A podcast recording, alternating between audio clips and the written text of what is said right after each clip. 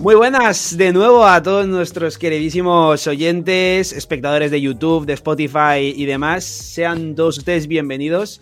Hoy venimos por fin con unos primeros invitados. Además, empezamos por todo lo alto. Empezamos con un podcast de invitados muy interesante. Rodrigo, compañero, ¿nos los presentas y nos mm. cuentas un poquito qué, tenemos? Muy bien, a por ello vamos. ¿Qué tal a todos? Espero que estéis todos muy, muy, muy, muy bien. Y hoy tenemos un podcast muy suculento del cual, pues seguramente intentemos hacer una serie trayendo a más gente, ¿verdad, Ander? Efectivamente, esto, esto, sois los primeros, pero, pero ni mucho menos los últimos. Pues hoy vamos a ver cómo se vive en un país de Latinoamérica y para ello tenemos a Antonio. ¿Qué tal? Muy buenas tardes desde España. Muy buenas tardes, ¿cómo están? Aquí andamos y luego tenemos a Víctor por el otro lado, que solamente le hemos podido poner la foto de guapetón, no, no quiere mostrar su verdadero rostro. Sí, sí, me la robé, la saqué, la saqué de internet. Buenas, ¿cómo están gente? Y nada, pues hoy vamos a ver cómo se vive en un país latinoamericano que es Venezuela. Efectivamente. Y pues bueno, qué mejor que nos lo cuenten dos, compañeros y dos nakamas, ahora explicaremos por qué, de Venezuela. Y es que, bueno, son, son compañeros de, de gremio, ¿vale? Ya sabéis que, bueno, pues que me dedico y Rodrigo en cierta medida también a hablar de, de One Piece, ¿no? La serie que tanto nos gusta. Y bueno, pues son dos compañeros de gremio, pero que hoy venimos a salir totalmente, eh, bueno, salimos totalmente de, esta temática de One Piece y venimos a hablar pues un poquito de eso, de cómo se vive en Venezuela, cultura, cositas que hay, curiosidades. Lo polémica, polémica, polémica, no nos olvidemos. Política también, política también, que es algo muy a pie de... de, de, de, calle, eso sí, a pie de calle. Víctor, ¿qué tal? Cuéntame. Eh, todo bien, todo bien aquí. Un poco nervioso, un poco nervioso, no lo voy a negar, pero bueno. ¿Sí? Eh, sí, sí. No mordemos. Pero, lo mejor es eso, ¿sabes? Eh, yo creo que no estar nervioso es mal indicio, ¿sabes? Como, sí, sí.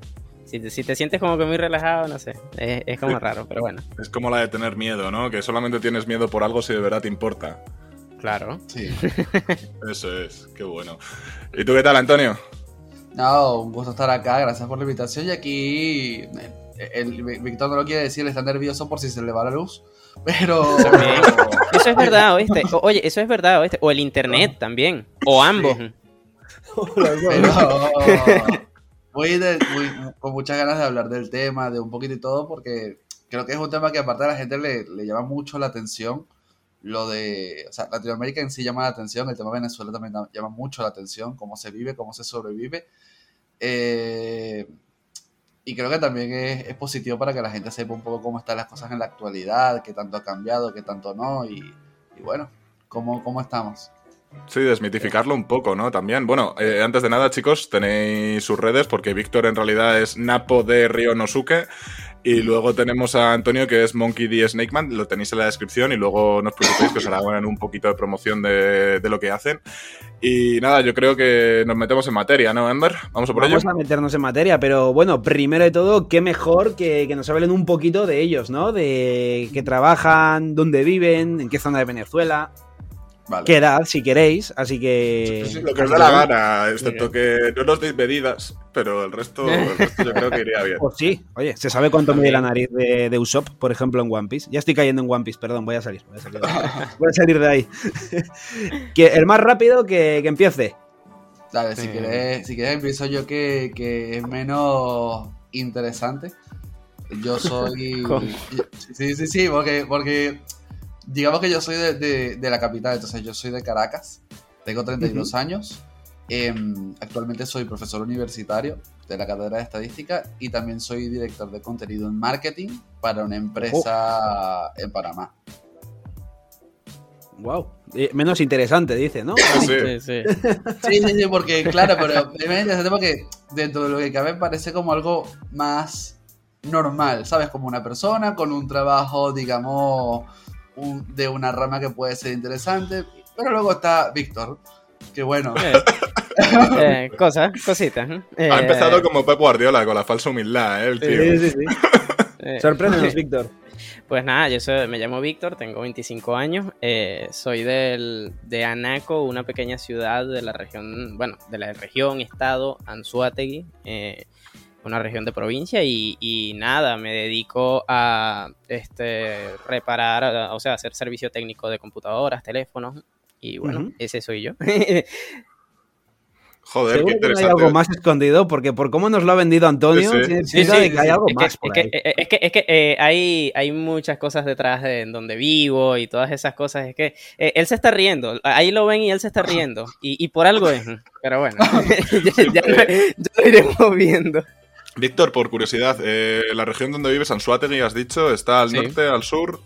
Eh, está más es, mm, no, no digamos que está eh, llegando hasta un extremo, pero sí es una región que se caracteriza por eh, estar en la, eh, o sea, tener costas en el norte del país, pero también está, digamos que relativamente centrada, o sea, no, no es una, es una región que está en el centro como tal. Es curioso porque, bueno, ya se sabe que mucho apellido venezolano proviene de justo donde vivo yo, del País Vasco. O sea, hay muchos apellidos que termina por Egui, mucho término que termina por Eta, muchos apellidos, bueno, también en Argentina creo. Y es que hay justo un apellido aquí que es Anzotegui. Y es, ¿cómo has dicho tú que se llamaba tu provincia? Anzutegui, ¿no? A- Anzoátegui. Anzoátegui. Anzuategui, casi, Sí, sí, parece, sí. al palo. Bueno, de, Al palo, de sí, hecho, sí, al noso- palo. de hecho, nosotros acá también tenemos una provincia, bueno, aquí le decimos estados, a las provincias aquí las llamamos Se nos estados. cortó. Y nos decía, y nos decía luego de Víctor y se la ha cortado. O sea, no, no, no. Sí, sí, sí, mira, vi, vi el micro cortó Sí. de cámara lenta. Eh, decía que aquí los estados, o sea, lo que llaman provincias son estados acá. Y aquí también tenemos una de. Valencia, una de Barcelona. O sea, aquí hay un Valencia. Bueno, pero Barcelona es una Barcelona. ciudad. Barcelona, de hecho, Barcelona es la Sí, capital de un mi estado. Barcelona que- Exactamente. Exactamente. Qué interesante.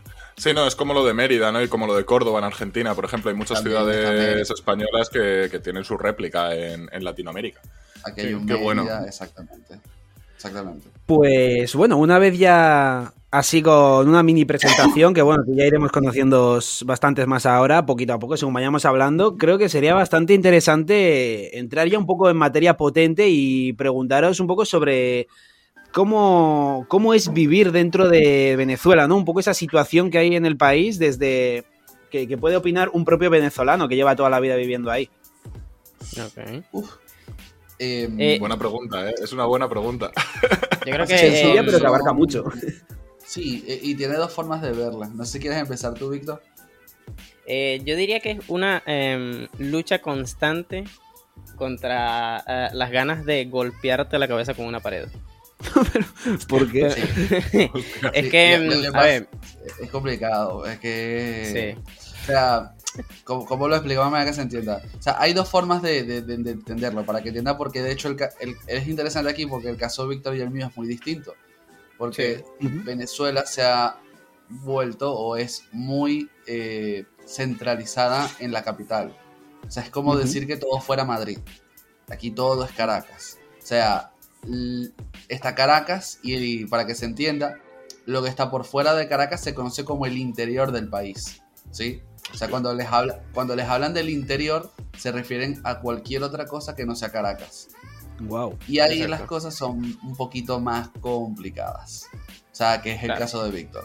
Claro, pero Mucho. complicadas, ¿en qué sentido? ¿En sentido medios? ¿En sentido trabajo? Eh, ¿En sentido...? senti- en no, En- en, en sentido recursos, En en todo. todo. Por Sí. ejemplo, te- los temas de cortes de luz, los temas de agua, eh, los temas de ciertos abastecimientos. O sea, incluso hasta cierto por punto ejemplo, el trabajo y la economía. claro, Y trámite- trámites, la mayoría de las personas que tienen que hacer trámites eh, muy específicos a veces tienen que venirse desde el interior del país a Caracas para hacer el Claro. trámite, por ejemplo. Joder, ¿eh? Fíjate que yo ahora estoy con lo de las oposiciones y claro, aquí pensábamos que era muy anticuada la parte esta de, por ejemplo, tenerte que presentar en la Consejería de Educación para presentar unos papeles que ahora ya lo hacemos por un registro elec- electrónico con tu DNI, cosas digitales. Pero claro, tú imagínate el, el estar, yo qué sé, pues, eh, mismamente en, Anzoate- en la región de Anzuategui y tenerte que ir directo a Caracas para, yo qué sé, eh, los papeles del coche. Claro, que Claro. puede haber dos horas o más, ¿no? Entiendo, de, Eh, de. Claro, también aquí, aquí hay que salvar ciertas cosas. y Es como la mayoría de las gestiones que una persona común y corriente eh, debería de hacer, por lo menos en mi caso, que vivo en una pequeña ciudad de mi, de mi estado, eh, sí tendría que acercarme a la capital de mi estado. no necesariamente a Caracas. Ya los trámites que realmente necesita una persona hacer eh, que provenga del interior del país hacia Caracas, sí tendría que ser algo que sí, muy, muy específico. Por ejemplo, para que nos entendamos, quizás un cambio de nombre o algo por el estilo, sí. sí, sería algo más que tendría que acercarse hasta allá. Pero para trámites más, mm, digamos, mm, eh, puntuales ni más normales, si este, bastaría con acercarse a la, a la, quizás a la capital de la región o incluso a, según la ciudad en la que se viva, a ciudades que son un poquito más grandes y allí mismo se puede hacer. Vale, eso iba a comentar porque sí que, sí que es curioso como, como estabas comentando que como bueno, entre comillas, el hecho de que había que acercarse solamente a la capital de, del estado en cuestión, cuando realmente, por ejemplo, aquí, por norma general, eh, si no es en el mismo pueblo o ciudad, suele ser como mucho en la ciudad de al lado donde se hacen este tipo de trámites. A mí me pasa un poco, respetando las distancias obviamente, pero me pasa un poco como a ti, Víctor, que yo vivo en el País Vasco, ¿vale? Que sería un poco como la zona también, em, no menos avanzada tampoco, pero sí un poco la zona, la zona que un poco más atrás va en temas modernos y demás más, ¿no? El norte del país, diría yo. Sobre todo la comunicación por carretera, el transporte es complicado por las montañas. Ese tipo de cosas van un pelín más atrasadas que tal vez, pues como por ejemplo el caso de Rodrigo que vive en pleno Madrid, ¿sabes? O sea, es un poco, realmente somos como las mismas versiones, pero versión española y venezolana, ¿no? O sea, está Antonio que vive en Caracas con, con, Rodrigo que vive en Madrid y yo que vivo en el País Vasco con, con Víctor que vive ahí en Anzuate. Pues, bueno, pues eso, sin, ir más, lejos, la mayoría de las universidades eh, o, las reconocidas son de Caracas. Sí, de hecho, yo, tengo, yo tengo muchos, muchos estudiantes que, tienen, vienen desde el interior del país. Exacto. De, de conseguir la, la residencia y todo eso para donde estar. O sea, hay, hay, hay excepciones de universidades buenas en el, en el interior en estados específicos, pero la gran, gran mayoría de las universidades están en Caracas. Claro, que son excepciones. En España, bueno, al final los tres núcleos son los tres que son, ¿no? Está la de mm. las universidades en Barcelona, las de Madrid y luego como casos excepcionales podríamos poner la Universidad de Salamanca, algunas cosillas de la de Valencia, pero en eso yo creo que es bastante parecido, fíjate. Sí, sí, sí, sí. Con esto no, ojo, con esto no digo que no hayan universidades en otros estados, sí las hay. pero por ejemplo, cuando el, si ustedes se, si nos vamos a rankings de universidades, de los típicos rankings de universidades latinoamericanos, que si la Universidad Central, la Universidad Católica Andrés Bello, la Universidad, este, la Simón Bolívar, o sea, la, por ejemplo, la ULA, la ULA no es de Caracas, pero esas primeras tres que dije sí son de Caracas. Eh, está la luz que es la del Zulia, son puntuales, pero la gran mayoría que aparecen ahí son, son de Caracas. Y tienen algunos núcleos en otros países, pero Venezuela se ha, se ha concentrado muchísimo en la capital. Muchísimo. Es más fácil tenerlo todo controlado si está todo en un sitio.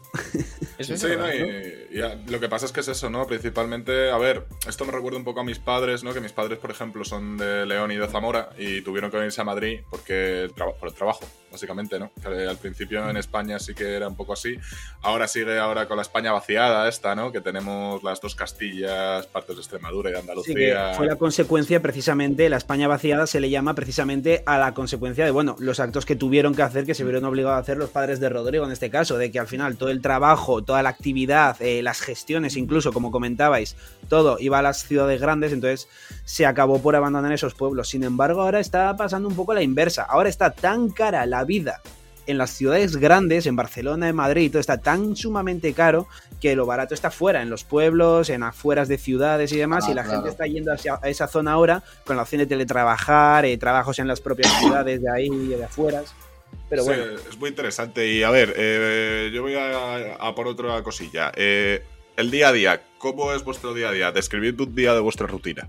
Vale. vale. En mi caso, el día a día es literalmente me levanto, me tomo una taza de café, prendo la computadora y ya ahí empiezo, porque yo por ejemplo soy director de contenido de la empresa en Panamá desde, casa y empiezo a lo que es supervisar a cada uno de los, de los miembros del departamento, de ver qué pendientes hay, ver los casi 80 grupos de WhatsApp que... O sea, es gracioso porque las personas no saben el asco que le puedes llegar a agarrar a un teléfono hasta que ese teléfono vibra cada 5 segundos. Es sorprendente. Entonces, yo soy el tipo de persona que tarda muchísimo en responder en WhatsApp. Y la gente piensa como que no, es que nos estás ignorando. Lo que pasa es que como todo el día está vibrando y estoy viendo los grupos, ya cuando termina el día es que no, no quiero ver el teléfono. No quieres saber nada. normal. Lógico. Eh, entonces estoy, estoy revisando las cuestiones del trabajo. Eh, voy viendo algunas cuestiones del canal que también es como un, hobby responsabilidad que se ha ido convirtiendo poco a poco, porque si me empieza como un hobby, poco a poco se vuelve una responsabilidad. Ustedes me entienden a lo que me refiero. Sí. Eh, y en general eso, dependiendo del día, porque, por ejemplo, aquí nosotros, sin caer mucho en, profundizar mucho eso, porque luego lo hablaremos, en Venezuela nosotros cobramos quincenal, o sea, los 15 y los 30. O sea, hay una mensualidad que se paga una parte del 15 y una parte del 30. Dependiendo del de, el momento en el que estemos, yo salgo a comprar algunas cosas o pido que me lo traigan por delivery, etc. Y los fines de semana literalmente me, me intento despejar la mente, salgo con mi novia, este, es muy tranquilo, digamos, mi, mi, estilo de vida. Teletrabajas, entiendo. Teletrabajo. ¿Y en la universidad también? No, en la universidad sí es presencial. Doy clases los martes y los miércoles, ahí sí voy. Eh, tengo dos cursos de 50 personas cada uno. Eh, hora y media cada, cada curso y martes y jueves. Ahí les doy clase. A, la universidad yo de hecho eh, voy, en, voy en autobús porque la tengo como 15 minutos. Ah, voy en autobús, regreso. Eh, y de hecho la universidad, ahí no voy a profundizar porque eso va para la económica, pero eso es hobby. La universidad es hobby. La universidad es un cuando hobby. cuando les diga cuánto me pagan, van a entender por qué digo que es hobby. Ah, Sí, no, si cuando has dicho que es hobby, yo ya me he hecho en mi cabeza la idea. Madre mía, qué tela, ¿eh? Pues es curioso cómo eh, una persona que en principio es quien tiene los galones del futuro del país, ¿no? Como, como es al final un profesor, ¿no? Que, que es un poco quien forma en cierta medida a los que en el futuro van a sostenerlo todo, mediante un trabajo u otro. Es curioso cómo cómo puede ser un hobby, considerado un hobby por un, por un profesor mismo. Sí, sí, no, y es que la, educación tiene vocación, el resto pues depende de dónde. Ah, ahí, de hecho, ahí, es cuando te das cuenta que los que están ahí es porque de verdad les gusta y es vocación. O sea, es un hobby en el cual tienes vocación y te gusta. Sí, porque si no es que estás fuera. Ya ves. Mm, ¿Y Víctor? ¿Cuál es tu día a día? Eh, mi día a día sí es un poquito más raro, digamos, porque como les estuve comentando al principio, yo tengo mm, un horario más acercado al español. No porque aquí en, en Anzuategui amanezca antes sino porque, sino porque debido a mi trabajo, trabajo mucho con eh, reparaciones de hardware y hasta cierto punto con reparaciones de software, entonces necesito como que tener una conexión internet buena en tal caso de que necesite este, descargar ciertas cosas, eh, descargar ciertos sistemas operativos o X situaciones, sobre todo para teléfonos, que son como que únicos cada uno, pues entonces mm, necesito como que esa velocidad que nada más la tengo presente a, esas, a la hora de la madrugada del día, a partir de las 4 de la madrugada, 5, 6, que es donde digamos que menos tráfico de, eh, a nivel nacional hay, porque hay un tema y es que la empresa de internet que yo tengo es la empresa nacional y pues o por ende la que todo el mundo tiene, por ende la que más se, se, colapsa en el momento en el que... Solo hay una, una operadora, digamos, de que ofrece internet en Venezuela. De momento en mi zona, o sea, de momento en mi zona sí, pero a nivel nacional sí es como que la que está presente en todos los sitios. O sea, pero para que se entienda, lo que pasa es que hay como. Esa es pública. Cuando él habla de esa, esa es pública, que es lo que se conoce como CanTV. Si ustedes configuran CanTV, les va a salir. Esa es pública y es subsidiada, o sea, subsidiada entre comillas, pero el, pago es mínimo, ¿vale? Por lo mismo el internet, bueno, es cuestionable. Claro. Pero y... Esa es pública. Todas las demás son privadas. Exacto. No, lo que sería un Movistar, un Vodafone, un Orange, ¿no? Ah, algo así, que igual son, con todo respeto, una mierda con M mayúscula. Pero, este, y de hecho, les puedo decir que no, importa en qué parte del mundo estén, Movistar eres una mierda. Desde mi, mi corazón te lo digo. Eh, eh, concuerdo completamente. Dejé Movistar hace muchos años. Mi padre sigue con ellos. ¿Por qué? Solo lo sabe. Pero bueno. Entonces, esto es que me ha dejado muy loco porque, Víctor, entonces, o sea, claro, tú dependes eh, para tu trabajo totalmente, por un lado de la luz y por otro lado de Internet. Y sin embargo, estás en un Claro. lugar en el que en cualquier momento, ¡pum!, ¿no? Se puede, se puede ir. Eso es, Sí, sí. eso Sí, es sí. vivir con tensión, hecho, ¿eh? En todo sí. momento. De hecho, hay, un- hay un proceso bastante delicado, sobre todo en el tema de las computadoras, y es cuando estás gestionando el tema de la BIOS de la tarjeta madre. Sí. Que si la luz se te va eh, precisamente en el momento en el que estás eh, instalando o reparando una BIOS, eh, mm, se va a la mierda. Y Sí, sí. todo lo que estás haciendo, e incluso hasta lo que, lo que ¿sabes? Incluso hasta la, la pieza específica de la tarjeta madre se va a la mierda. Entonces, eh, en alguna oportunidad, menos mal, últimamente eh, no me ha pasado tanto porque, como digo, tiendo a hacer ese tipo de trabajos a esa hora, este, porque es cuando menos se, me- eh, cuando menos probable es que se vaya la luz. Pues es ahí cuando hago ese tipo de cosas, pero me han pasado en algún un par de oportunidades que, mira, sabes, Eh, intentas reparar eso, resulta que se va la luz en medio de la reparación y terminas dañándolo más de lo que ya estaba. Madre y mía. claro. Ahí la culpa es de, de- Sí. Entonces, eh, claro, si el, por ejemplo, si el cliente es un poco más... eh, entiende un poquito más de la cosa, pues, va a entender, eh, ¿sabes? Que este tipo de cosas pueden suceder, pero por lo norma general a una persona que no tiene por qué conocer del tema, sí es mucho más difícil explicarlo. Algunos eh, lo comprenden, otras personas directamente ya lo toman como, no, mira, o sea, tú me estás diciendo cualquier cosa para no decirme directamente que me dañaste esto. Mm. Y, y pero, o sea, eh, al menos como dice Snake, eh, bueno, Antonio, disculpen, es que para mí es muy difícil llamarlo Antonio porque eh, es que llevo como dos años llamándolo así, pero bueno, eh, como Ya- dice Antonio, él, eh, hombre. claro, él este, se despierta a su hora, yo también me despierto a la mía y ambos con una taza de café, aquí el café es súper común, o sea, la gente es muy de café. eh, muy poco se ve el té, eh, entonces yo a esa hora me, me- me siento en mi, en mi escritorio en donde comienzo a hacer todas las reparaciones que tengo pendientes del día anterior eh, o las que tenga acumulados de días anteriores y, nada, pues así hasta, por decirles, esta hora más o menos eh, que se está grabando este podcast, que aquí en Venezuela son las 11 de la mañana, que es cuando termino de trabajar y mira, pues almuerzo, pues eh, después me recuesto un rato, eh, a las 3, 2 de la tarde, 3 me despierto nuevamente, este, y allí sí sería lo que yo le llamo el proceso de entrega y, de volver a recibir más cosas eh, que tenga que, que reparar. Y nada, de allí hasta las 4 o 5 de la tarde, hasta que bueno, ahí ya comienza como que mi hora libre en la que sí se la dedico enteramente al canal. Muchas veces también en los tiempos muertos también eh, aprovecho y mira, pues si tengo que eh, adelantar algún guion o adelantar algún tipo de edición, pues bueno, aprovecho eso, pero por lo general ese es mi día a día.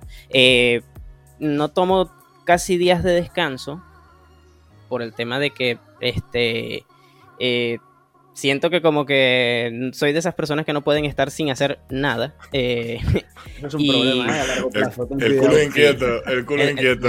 Exacto. Y, pero sí, como que va a, a- a obligación del resto de personas que conviven conmigo, así como me dijeron, no, tómate un día. Y por lo menos mm, hay un día específico de la semana que pues eh, lo tomo para pues, despertar, Para ti. despertarme más tarde, pues salir y de comprar alguna cosa que tenga que comprar para el trabajo o para acá para la casa, ¿sabes? Pero por lo general ese es mi día a día.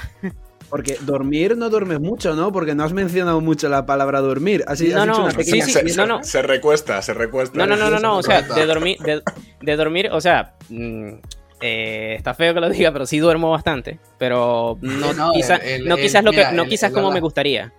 Él, Porque- a las 9 de la no- él a las 9 de la noche te dice, bueno, me voy a dormir. Tú, no, pero son las 9. No, no, me voy a dormir. O sea, a las Claro. 9 de la noche 10. O sea, como si fuera un niño. Sí, hombre, luego hay que aprovechar el internet, claro, a las 3, 4 de la, de la madrugada. Exacto. Sí, sí. Pero está bien, está bien organizado, ¿no? Porque al final, si detectas que el pico de actividad en internet cuando tienes este, este servicio nacional, que es supongo universal por la tasita esta mínima que, que, habéis comentado y que el pico mínimo es a las 3 de la mañana, pues al final está muy bien pensado. Los Lunis y Víctor se van a la cama, se duermen un ratito y se ponen a currar. No, a ver, es, es, que al final cada uno se tiene que buscar las habichuelas como pueda. Eso es así. Sí, es que de hecho hay una cosa que yo siempre digo, porque en su momento, al principio, como que sí era muy criticado por esto, sobre todo por las personas en mi entorno, como, ¿por qué llevas ese horario? Pero yo siempre he dicho que, eh, al menos en este país, y quizás eso después lo vamos a, a, a, tocar un poquito más a profundidad, pero en este país a veces para quizás salirse de lo que vendría siendo lo que es la situación más difícil, que es la más común, eh, hay que tratar de hacer sacrificios. Y este, por ejemplo, es el tipo de sacrificios que se tienen que hacer.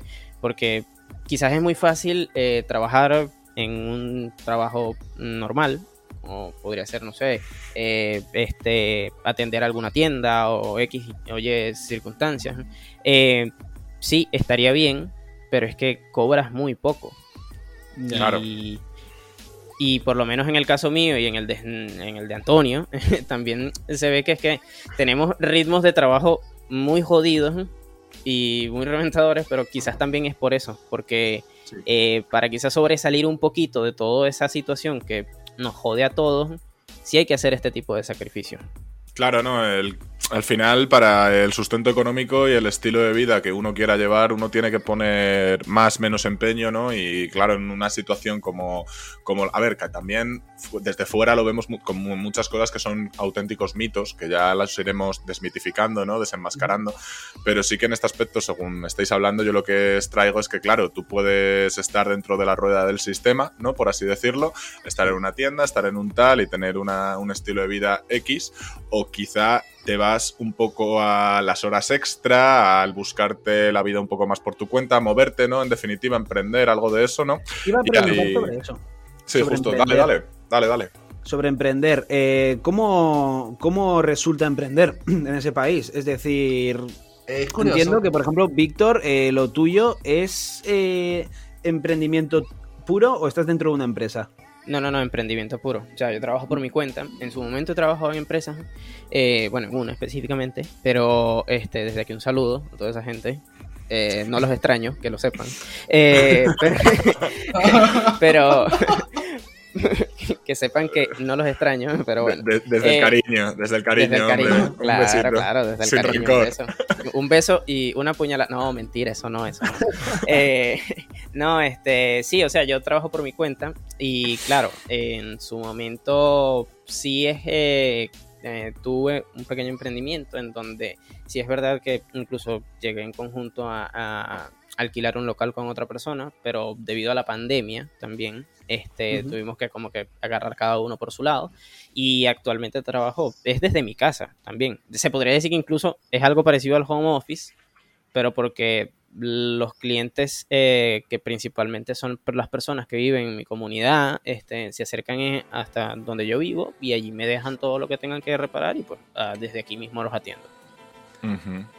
Y Curioso. Antonio, en tu caso, eh, lo de director de contenido es para una empresa, ¿no? Es para, es, para, es para una empresa directamente instalada en Panamá, o sea, De una Panamá. empresa física formal, pero el emprendimiento en- acá es curioso porque, bueno, de hecho, mi novia está, está emprendiendo, está empezando a emprender con, con un modelo chiquito de vender eh, ciertas cosas, ropa, accesorios, etc., una tienda. Y eh, ahorita es curioso porque, y ahí entramos mucho en el tema de la economía, pero la, la, la crisis del 2016-2017 es la, la que todo el mundo recuerda, de la gente comiendo en la basura y todo lo demás. Las cosas, las cosas siguen estando complicadas, ¿vale? Pero la crisis Sí. más, más, más aguda fue la del 2016-2017. Esa fue la más heavy. Y en la actualidad, que ya profundizaremos en eso, se ha como abierto más las cosas a traer cosas desde afuera e intentar venderlas. Y como o no sea, se ha abierto mundo- un poco más al mercado extranjero, ¿no? Digamos, Sí, abrir las como- fronteras, ¿no? Claro, y Digamos. como no todo el mundo tiene tarjeta internacional o sabe cómo comprar afuera y traer cosas, se está viendo mucho esas, tiendi- esas tiendas online que traen mercancía desde afuera para venderla acá y así empiezan a emprender. poco a Claro. poco. Fi- Yo Y- tengo una pregunta, levanto la mano para que el profe me dé el turno. Eh, ¿qué, tal, qué tal la aduana? Jo, Eh, es ¿Qué complicado. tal la aduana? Es que, Eh, claro, cuando me has estado cuando me dices, no, es que estoy intentando emprender y que hay un abastecimiento y que está ahora mismo, después de esa crisis, que fue hace 7, 8 años, que ahora mismo estamos intentando pues traer más productos de fuera y que la gente los trae, los vende y tal, hay una aduana fuerte. Yo me acuerdo, por ejemplo, que me acuerdo de un chaval de Uruguay que me decía, no, claro, es que yo para comprarme un ordenador que a ti te vale 300 euros, a mí me vale 600. Entonces, claro, eh, ¿cómo es la aduana allí, en este caso? Eh, eh, es que eso es, eso es un tema muy ambiguo, porque... mm, ¿cómo te lo Corrupción. digo? Sí, Sí. eh, por ejemplo, lo, que- muchas, personas hacen aquí es contratar servicios de courier, casilleros, que son Sí. directamente los que se encargan de traer las cosas directamente hasta tu casa y ahí ya luego tú, bueno, las pones a la venta. Y claro, entiendes que dentro de, dentro de ese servicio de courier, que es lo que busca la gente, alguien se hace cargo de la seguridad, de que todo llegue y por eso estás pagando lo que estás pagando.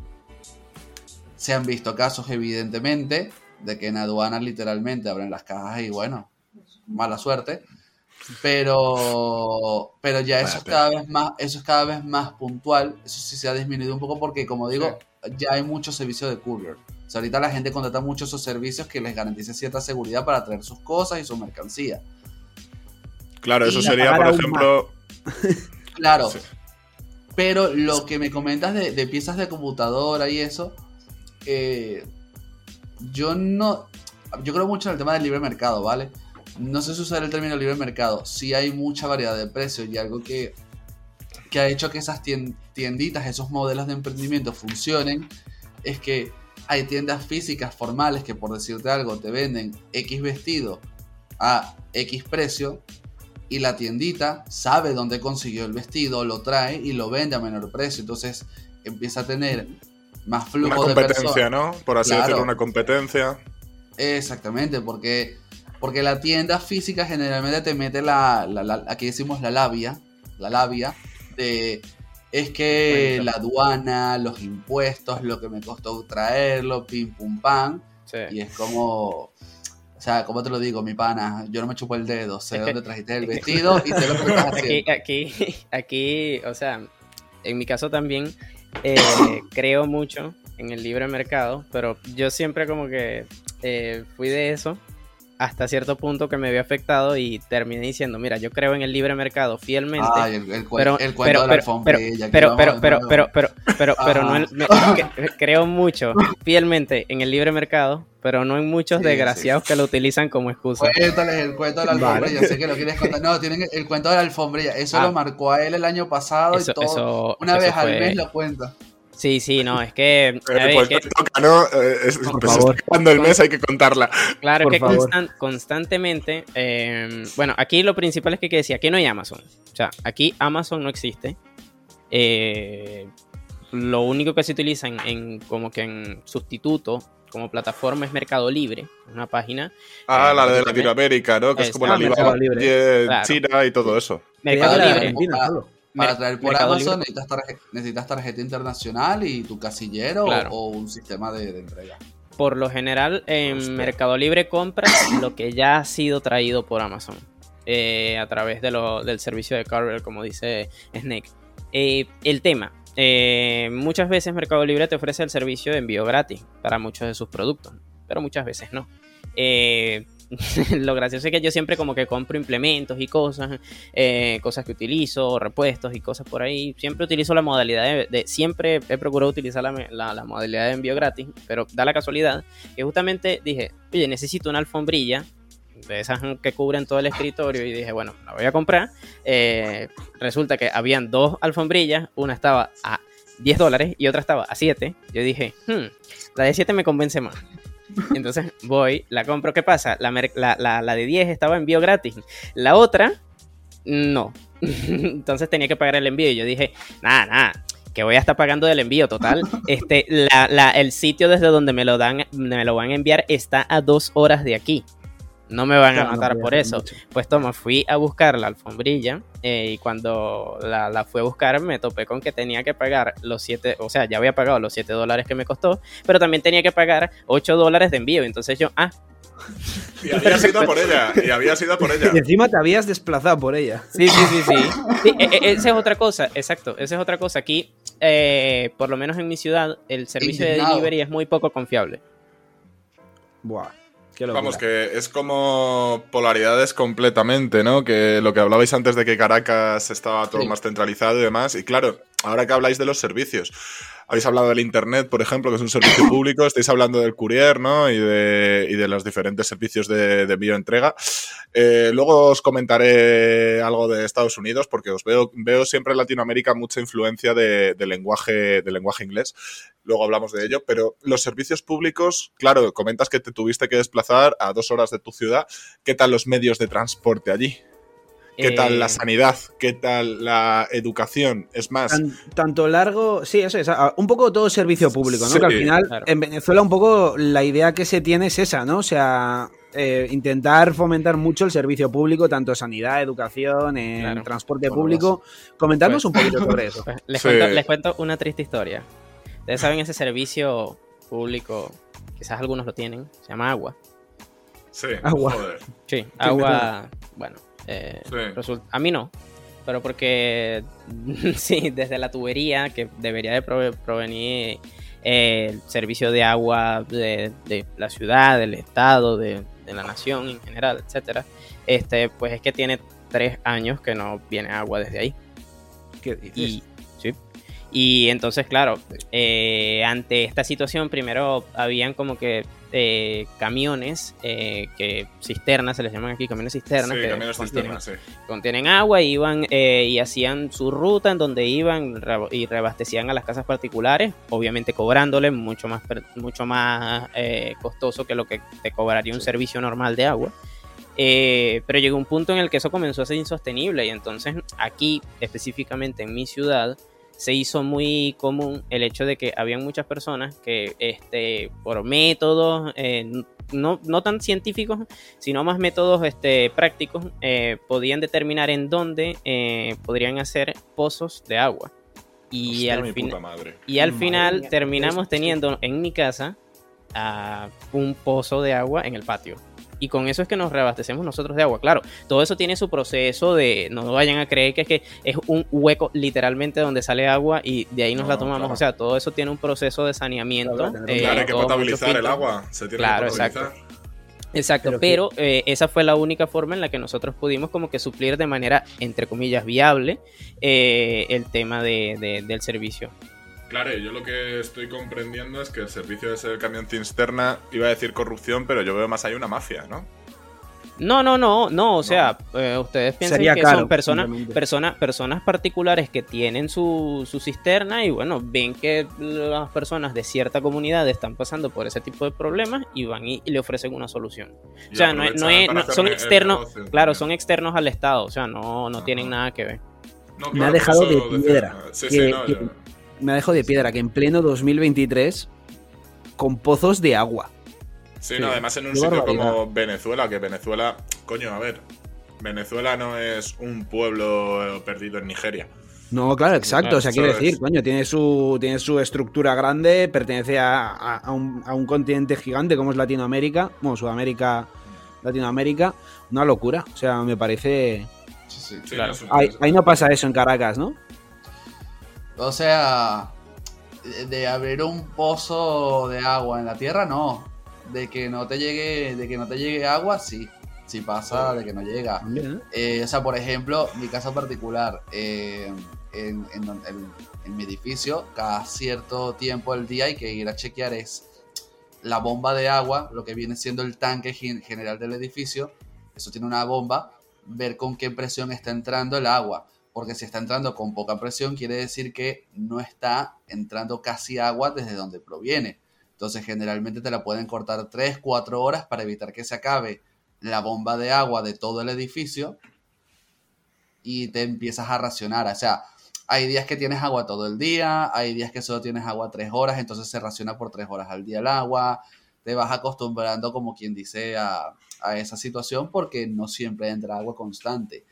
Eh, por lo general, para, en su caso, por lo general para en su caso, eh, que vive también en, eh, en, un edificio, por ejemplo.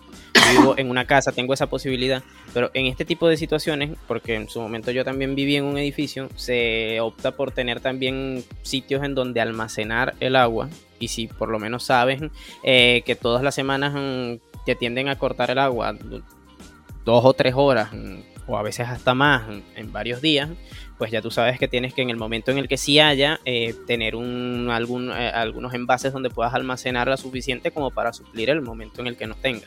Se me está partiendo el alma, yo ah, y, lo peor que te, y lo peor que te puede pasar, yo creo que eso es lo peor que le puede pasar en este país, es que por su zona se rompe una tubería principal o algo, porque ahí tienes que esperar que la vengan a arreglar. Y suerte y fe. Y no tardan poco. Suerte, y fe. Me, deja, frío pensar, me deja, me deja frío pensar que eso pasa hasta en Caracas, en, lo que es la, ciudad más puntera de todas y donde, como bien has dicho antes, o sea, todo va ahí, o sea, todo, todo, todo, todo va ahí y aún así pasa eso, qué barbaridad. Joder.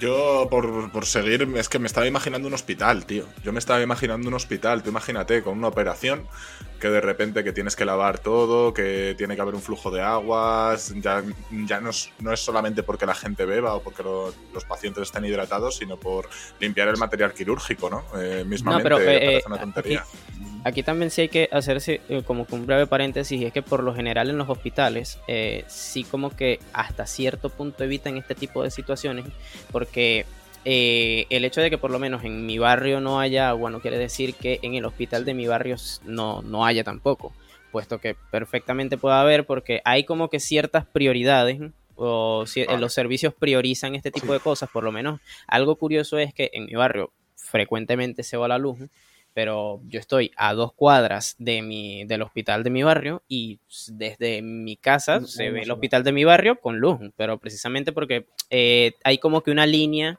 que le da prioridad a dicho sitio para que no sí, suele haber este como un caso como luces de emergencia de reserva digamos que cuando se va a la principal se, activa la otra. claro. eh, un pequeño paréntesis siempre me llama mucho la atención ¿cuántos metros es una cuadra? guau eh, ¿Cuántos metros? es un, preguntote. Es que, es que siempre he pensado lo mismo. ¿Cuántos metros, es una 100 metros, ¿no? 100 metros, ¿no? De, de hecho, aquí hay impresiones que son las cuadras llaneras, ¿no? Sí, no, aquí las, también las cuadras vienen de, la época colonial. Las cuadras vienen de la época colonial, que más o, menos, como las ciudades son decreto de nueva planta es que también varía. Una cuadra llanera es cuando es larguísima. O sea, que parece una cuadra llanera porque camina. Claro, como un llano, sí. sí, porque una cosa también es que, por ejemplo, ahí yo he visto ciudades como Barcelona que está como que muy bien, o sea, Barcelona, España, que está como que muy bien, ¿sabes? Este, dividida en manzanas o al menos hasta cierto punto en algunos puntos, ¿sabes? Sí, no, que es muy eh, bonita Escuadra Cartadón, lo hablábamos ayer Ander y yo. Efectivamente, es muy bonito a nivel artístico. Claro, o sea, pero que se ve que como que hay cierta, o sea, hay cierta paridad, ¿sabes? Que como que esta cuadra que se ve aquí no va a ser más mm, larga que la anterior. Aquí pues es como decir un aproximado, ¿sabes? Una cuadra puedes decir que 100 metros, como también de repente una cuadra llanera son 150 metros. Lo de la expresión de cuadra llanera viene porque en el llano, o sea, en, la parte de, agrícola de, del país, eh, las cuadras las determinan entre finca y finca.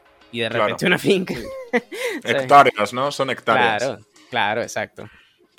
Qué bueno, qué bueno. Y claro, siguiendo con el tema un poco de los hospitales, que sí que habéis dicho que tienen pues estos transformadores o generadores de emergencia, ¿verdad? Y que con el agua pues que lo priorizan y demás. La sanidad, ¿qué tal? supongo yo que es universal y todo eso, ¿no? Del Estado. terrible si no es privada, si no es privada, o sea, terrible. Yo creo que, que la, sanidad pública, o sea, con todo respeto, es lo peor que te puede pasar. O sea, sí. Yo una vez, hace años, no sé cómo estará actualmente, pero puedo decir que hace unos años tuve la oportunidad de, ver eso y eso es...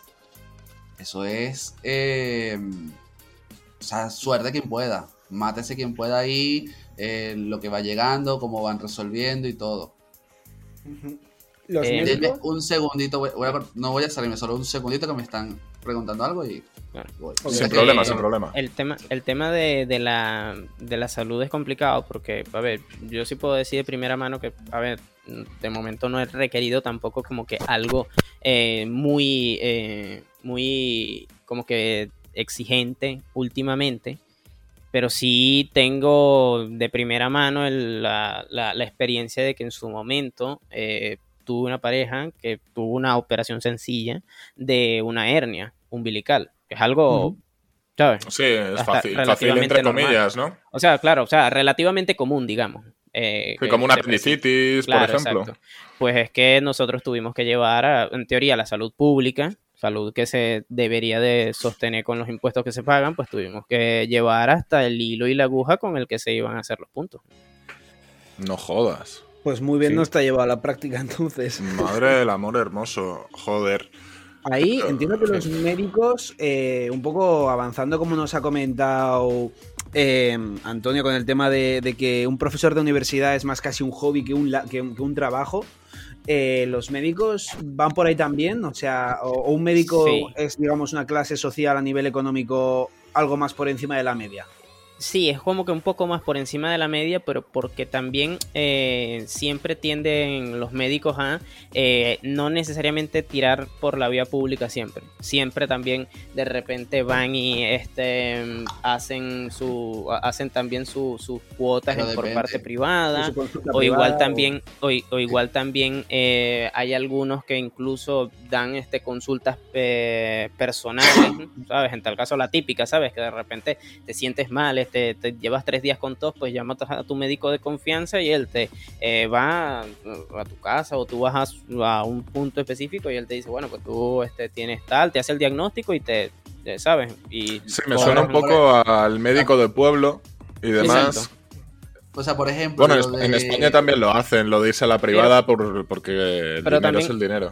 Pero también, también hay que decir que, en, la profesión de en la profesión de la salud eh, a diferencia de la, de la, de la de, bueno, de la de ser profesor, este, es mucho más común que la gente sea más agradecida y por lo menos mm. en sitios de rurales o sitios de pequeñas ciudades, siempre como que las personas sacan igual algo, hacen el esfuerzo y sacan algo donde no tienen, entienden la situación del médico y de, eh, oye, pues este mm. tipo igual no le están pagando mucho y me está atendiendo con lo que puede le llevan algo, ¿sabes? Algo con lo que le puedan colaborar a él, no sé, ¿sabes? Este, comida, eh, cualquier cosa, ¿no? Comida, exactamente. Sí. Mm, Entonces, eh, a diferencia de los profesores que sí como que la tienen un poquito más jodida. Snakeman, lo siento, o Antonio, lo siento, tenías que estudiar medicina.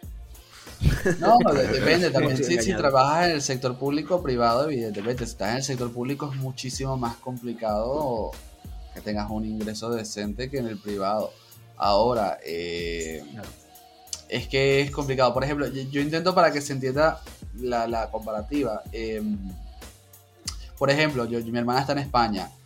Esa capacidad, digamos, que tienen de la sanidad pública de que si te sientes mal y puedes aguantar y pides una cita y, de repente a tantos días te atiende alguien y, es público, eso por ejemplo acá no existe. O sea, no es algo que tú, o sea, no es que yo me levanto el día de hoy, me siento mal y voy a ir a, al, hospital puedo hacerlo y probablemente que voy a ser atendido, que voy a tener lo que espero, ya es muy es muy suerte. Es relativo, ¿no? Es relativo. es, muy, suerte subjetivo relativo. O sea, aquí o, pagas a un particular o estás asegurado. Vamos, que compensa más el tener el seguro, ¿no? Y, y estar pues con una cuota mensual o anual que, que jugártela. Pero una, una persona con salario promedio de Venezuela eh, suele dar el dinero para poder, por ejemplo, contratar un seguro privado o la mayoría recurre a la sanidad pública. No, no. No, nadie. Eh, eh, spoiler: nadie en, el país vive de salario mínimo. Nadie. O sea, no. Y, los, y los ah, que. o sea, los que sí, no sé cómo lo hacen. Vamos, que sería una suerte de. Yo tengo dos trabajos, por así decirlo. Uno con el cual yo tengo lo justo para tener, mm, vamos a ponerlo, tres cosas contadas como una casa, las facturas y comida, y luego otro con el que tener ya mm, las otras facturas de tal, por si acaso y demás, por así decirlo. Eh, es que por así decirlo. Es que ni siquiera dos trabajos, porque lo estoy buscando y todo, porque es que porque como aquí constantemente la moneda se está, se está devaluando, depreciando, no sé cuánto Claro. está el mínimo ya, Sí. pero eh, a ver, ¿en cuánto está supuestamente ya? El sueldo mínimo es estaba en, en 25 dólares, algo así, el mes. Hostia, mi no, madre. está en... Creo que era algo así. Sí, en, fe- en, fe- en febrero, por lo que entiendo, lo pusieron aquí en 50. Sí, 50, 50 al mes, por lo que entiendo, estaban en febrero. Joder, fíjate. Eh, Claro, ¿eh? les puedo hacer eh, un también, también, también hay, que, hay que matizar, o sea, No, eh, con 50 dólares no ahora actualmente es rara la persona que, que cobre nada Sí. más eso. O sea, es muy complicado que te encuentres, que te encuentres en, en una, en un lugar en donde una persona solamente ingrese eso. Madre mía, Sí, es que ¿no? 50 dólares al mes es, es muy poco, ¿eh? Sí. Es muy poco. Snake Man, te, te- te- te- Efecto te Venezuela. estás yendo. Eh, El internet de LATAM, ¿no? Lo estamos Sí, sí. experimentando, ¿no? No, La, coña, ¿no?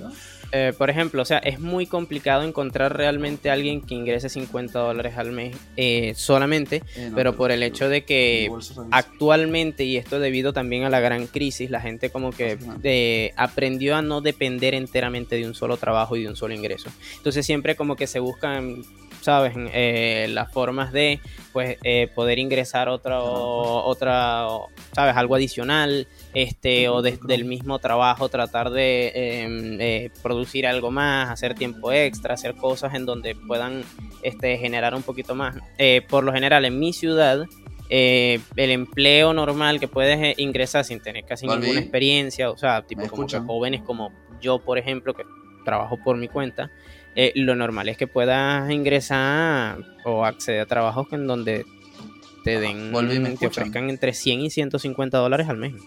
Pero 150, pero con muchísima suerte. O sea, ¿Y Eh. cuánto dirías más o menos se nos ha, se nos ha ido No, dinero? es que le estaba diciendo que, si, que, que no se preocupe por si tiene que salir o entrar de Discord, cualquier Ah, cosa, no, porque no, claro, es problema. que, es que es complejo. Ningún problema. Claro. Eh, Ahora sí. Entonces, eh, lo que Escuchan. preguntaba, o sea, un salario mínimo no es lo que suele cobrar la gente porque, por lo visto, por norma general es bastante habitual que tengan que pluriemplearse casi todo Sí. el mundo, ¿no? O sea, sí. ¿y cuál dirías que es un salario medio más o menos? Un salario, eh, sí, más o menos sería como eso, como entre 100 dólares y 150 dólares al mes.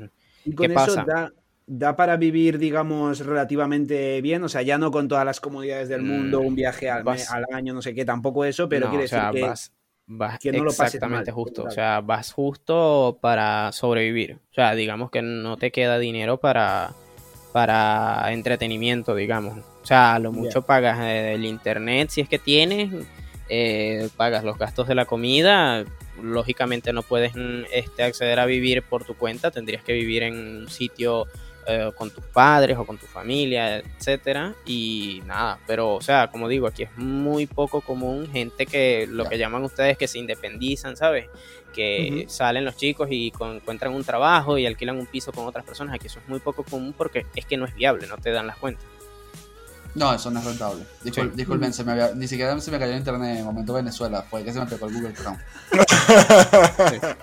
Bueno, no pasa nada. Eh, a ver, chicos, íbamos a tener problemas técnicos, ya lo habíamos hablado, que seguramente pues en algún momento podría pasar estas cosas. Estábamos, pues, Antonio y yo, que le estaba escribiendo por WhatsApp para, para que, sobre todo, que no se fuese el audio, que lo tenemos de corrido.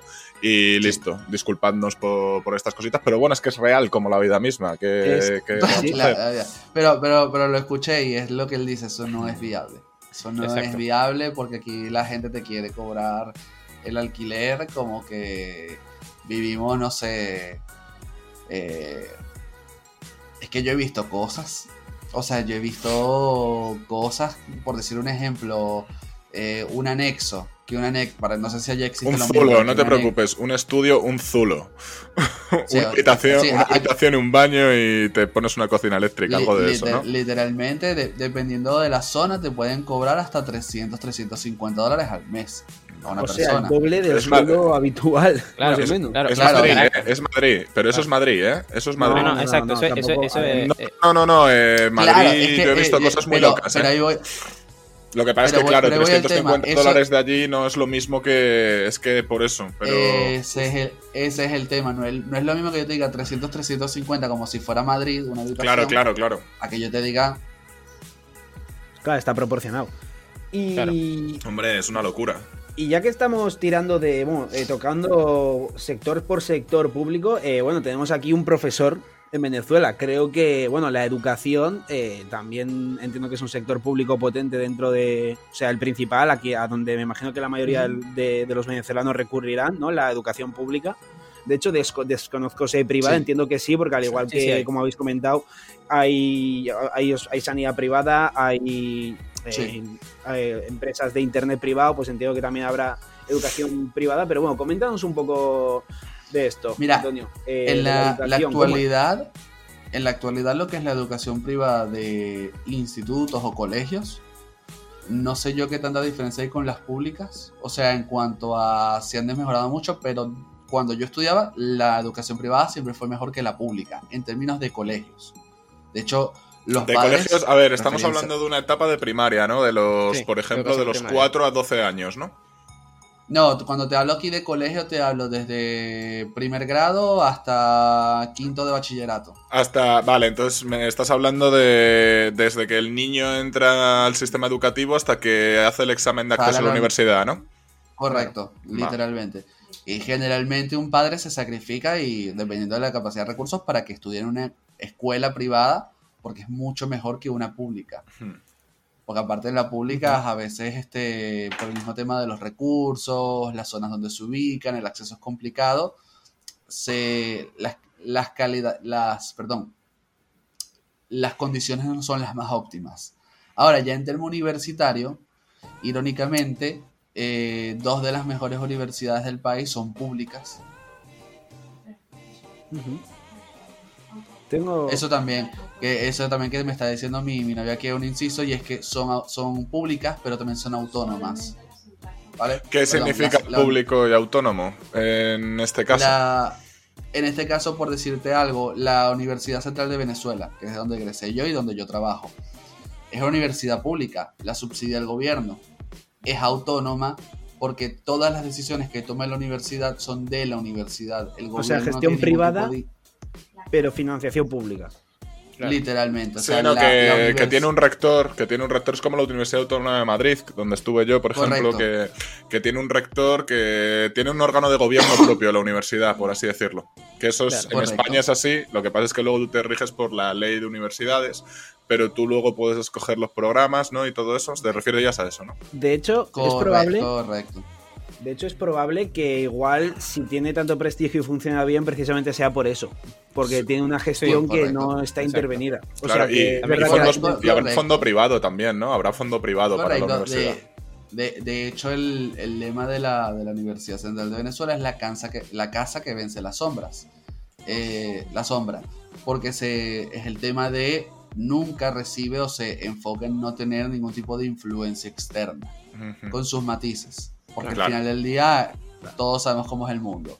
Sí. Pero por ejemplo, si usted eh, de- cuando digo que incluso hay autonomía es en términos de, por ejemplo, otra vez, qué pena. Hay, hay- hay también, Sí, hay sí. también un, un- un pequeño matiz Sí, sí, que disculpe, se- disculpe. Que, que sí, que sí se tiene que hacer es que eh, pasa que también la, al menos en el- los estudios públicos, digamos, eh, y básicos, e incluso también el bachillerato, que vendría siendo la secundaria, eh, sí ha desmejorado mucho con el tiempo su calidad, en parte también por el control que el propio gobierno ha, eh, o sea, prácticamente dicho vulgarmente, ha metido mano dentro de lo que se ve en las, en las escuelas, en los colegios.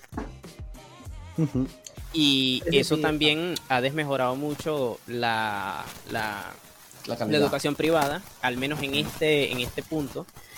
Pues, en qué circunstancias mm, igualando la, la pública, porque ya directamente se ven en la obligación de ver, eh, o sea, o de impartir lo que el gobierno quiere que se imparta. O sea, por ejemplo, claro, la ley, ¿no?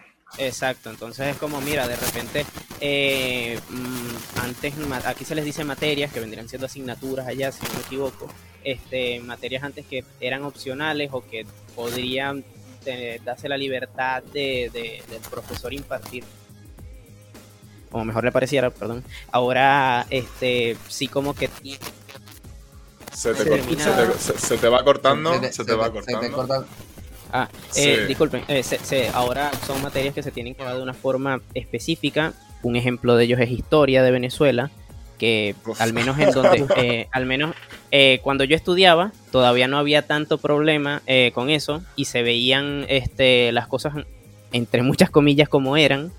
Y yo que tengo un hermano eh, menor, estoy viendo que por lo menos muchos próceres de la independencia, como por ejemplo Francisco de Miranda, eh, ha sido sacado del, de, de- de- del sitio, o sea, de, de las asignaturas. Ya no se ve la vida de Francisco de Miranda, por ejemplo, que antes Es se veía. Y en, teo- y en teoría Francisco de Miranda fue la persona que eh, eh, diseñó la bandera, por ejemplo. Y la han quitado de la historia. Sí. Y eso con historia. O sea, también ha sucedido con muchas otras cosas. También el hecho de que pues, a medida que ha pasado, a, medida que ha pasado el tiempo y avanzado, eh, las asignaturas se han hecho mucho, o sea, o las exigencias se han hecho mucho menores. Y hablando claro, este, ahora pasa de grado quien sea, antes se tenía que hacer un mínimo esfuerzo. También es una realidad que, por ejemplo, yo que en su momento viví en Caracas, hasta la mitad del bachillerato, por ejemplo, y después me mudé acá, sí noté una desmejoría clara en cuanto a las exigencias. De tal manera de que yo tampoco es que he sido una persona muy brillante que digamos, pero en el bachillerato, cuando estudiaba en Caracas, sí tenía que esforzarme hasta cierto punto y estudiar las cosas. Y es que aquí cuando llegué, eh, como dicen ustedes, llegué con la chorra afuera. Pero porque Te, regalaban el pasar Sí. de curso, ¿no? Sí, o sea, eso Bueno, una eh, Eso una explicación. yo te voy a. Yo que también soy profesor, he de decir que se está encaminando un poco, ¿vale? Ahí lo dejo. Luego ya cada cual que lo entienda como tal, pero se está encaminando un poco y la exigencia cada vez es menor. Lo bueno es que nosotros sí que tenemos un poco más de libertad y sí que depende muchas veces del profesor, de la exigencia que quiera dar el profesor a los estudiantes. Eh, el problema es ese, que a día de hoy, por ejemplo, hay una cosa que es el imperativo legal, ¿no? Que hay estudiantes que pasan de curso por imperativo legal y te pueden pasar con todas las asignaturas de, pongamos un curso segundo, suspensas, y pasan a tercero. Entonces tienen Eso- todo segundo y todo De tercero. hecho, eso es de, de hace Pero poco, de- ¿no? de- sí, es Claro, que cambia. La, la ley esta que se puso hace en 2020, de hecho, que ha- se ha implantado este año en primero, tercero y primero de bachillerato, y el año que viene estará implantado ya en segundo, cuarto y segundo de bachillerato, por tanto estará en todo el sistema educativo de primaria y secundaria. Es decir, España siguiendo un poco el paso ese de Venezuela, ¿no? Que en, no en todo, obviamente, o sea, quiero Mm. decir. Eh, También esto corresponde a cosas anglosajonas, Bueno, pero bueno, yo hecho- creo que, eso lo podemos dejar para otro episodio incluso. Dale, dale, Snakeman, perdón. Sí. Antonio, perdón, disculpe. No, de hecho, de hecho un dato, un dato, un dato curioso aquí Dale, de, dale. de- de una materia que aquí se empezó. A, a mí me la empezaron a dar cuando yo estuve en cuarto año de bachillerato y que se incorporó y se llama premilitar. Premilitar. ¿Sí? Sí, Pre- Premilitar. Donde te educación enseña, premilitar, sí. te enseñan ejercicios básicos, te enseñan los ejercicios básicos de militar, educación militar, las posturas, todo. ¿Las armas también? ¿Te enseñan, por ejemplo, No, una no, pistola no, a cargar y demás? No. Eso No, era una No, no, no, te enseñan cómo Sí, se eso sigue siendo una Y te enseñan aspectos geopolíticos. Pero te enseñan aspectos geopolíticos, cómo se conforma el Estado, cómo está dividido. O sea, es como. Es literalmente premilitar, es como una instrucción. Sí. Digamos que también es un poco general porque muy- este, muy hasta, básica. Pero en mi caso, ya, pero algo muy curioso es que en mi caso, a mí me la dio un militar. Me Hostia. la dio. A mí o también. sea, a mí la- también. la- el- el- el- al colegio fue un militar y el militar fue el que dio premilitar. Hostia. Qué curioso. Bueno, mejor que te lo de un militar, ¿no? Que un profesor de educación física cualquiera, entiendo. Por lo menos, ¿no? Pues, o sea, Sí, es- Es que, es que también depende, depende mucho de cómo se vea, por lo menos en, en nuestro o sea, al al menos en mi caso, pasa que eh, desde el momento en el que Snakeman estudió, como él es un viejo y yo soy una persona un poco más joven, digamos. eh, no, pero o sea, como somos de generaciones distintas, la cosa ha ido cambiando con el tiempo, lógicamente. Este, y claro, yo no sé, en el punto en el que él llegó a verla, no sé si a ti te hacían lo de Snake, lo de te obligaban hasta cierto punto por asignatura que tendrías que hacer lo del tema de la, este, lo del tema de, o sea, del, del orden militar y todo esto en las canchas que se hacía, o sea, a las poses que se tienen que hacer, en cómo pararse, Claro, pararse claro, recto, eso, lo- lo- claro, los obviamente. llamados y todo eso, pero es que por lo menos en el caso de nosotros, eh, o en el, en el liceo donde yo estudié, en la secundaria donde yo estudié y donde vi esa materia, eh, si en la cancha de fútbol estaba ocupado, que era donde se veía educación física, teníamos que hacerlo en el patio o en el descampado a 30 grados con el sol encima. Madre mía. por no, ejemplo. bueno, no, no. En mi, ca- en mi caso se hacía igual en el patio del colegio, pero mi colegio era relativamente grande. eh, pero era descampado, obviamente. Era un patio de colegio como con tres canchas. Y, y bueno, ahí te tocaba llevar sol y. Y, bueno, para adelante. Me ha surgido una pequeña duda a raíz de estar hablando de toda la educación. Eh, por, lo que, por lo que comentáis, eh, por un lado con esto de, o sea, de- del premilitar que, que se le llamaba, eh, por otro lado borrando ciertos iconos importantes de la historia de Venezuela en, en las clases de historia, Sí. como el creador de la bandera y demás. Eh, ¿Consideráis ahora que ya habéis salido de, de la escuela, ya sois mayores, ya, ya tenéis un poco un criterio más propio y elaborado, digamos? ¿Consideráis que en la escuela se adoctrina? Totalmente. Eh, un poco a favor de, pues, pues no sé, pues de El las ideas que va a tener el Estado Sí. o... Mm, sí, Yo creo que es que es relativo porque, como digo, eh, público y privado se siente mucha diferencia. Es muy probable Claro. que, o sea, yo ahí no te podría decir a 100% que sí, pero es muy probable que desde el punto de vista público sí. Desde el privado te podría decir que, que es probable que casi no, porque aún... Joder, qué interesante. como es privado, Esto, y se nos corta justo ahora. ese- Qué mala suerte. Recordemos que, o sea, claro, eh, como yo creo que Ay, también pasará en España, el colegio privado es mayor, es minoritario, entero.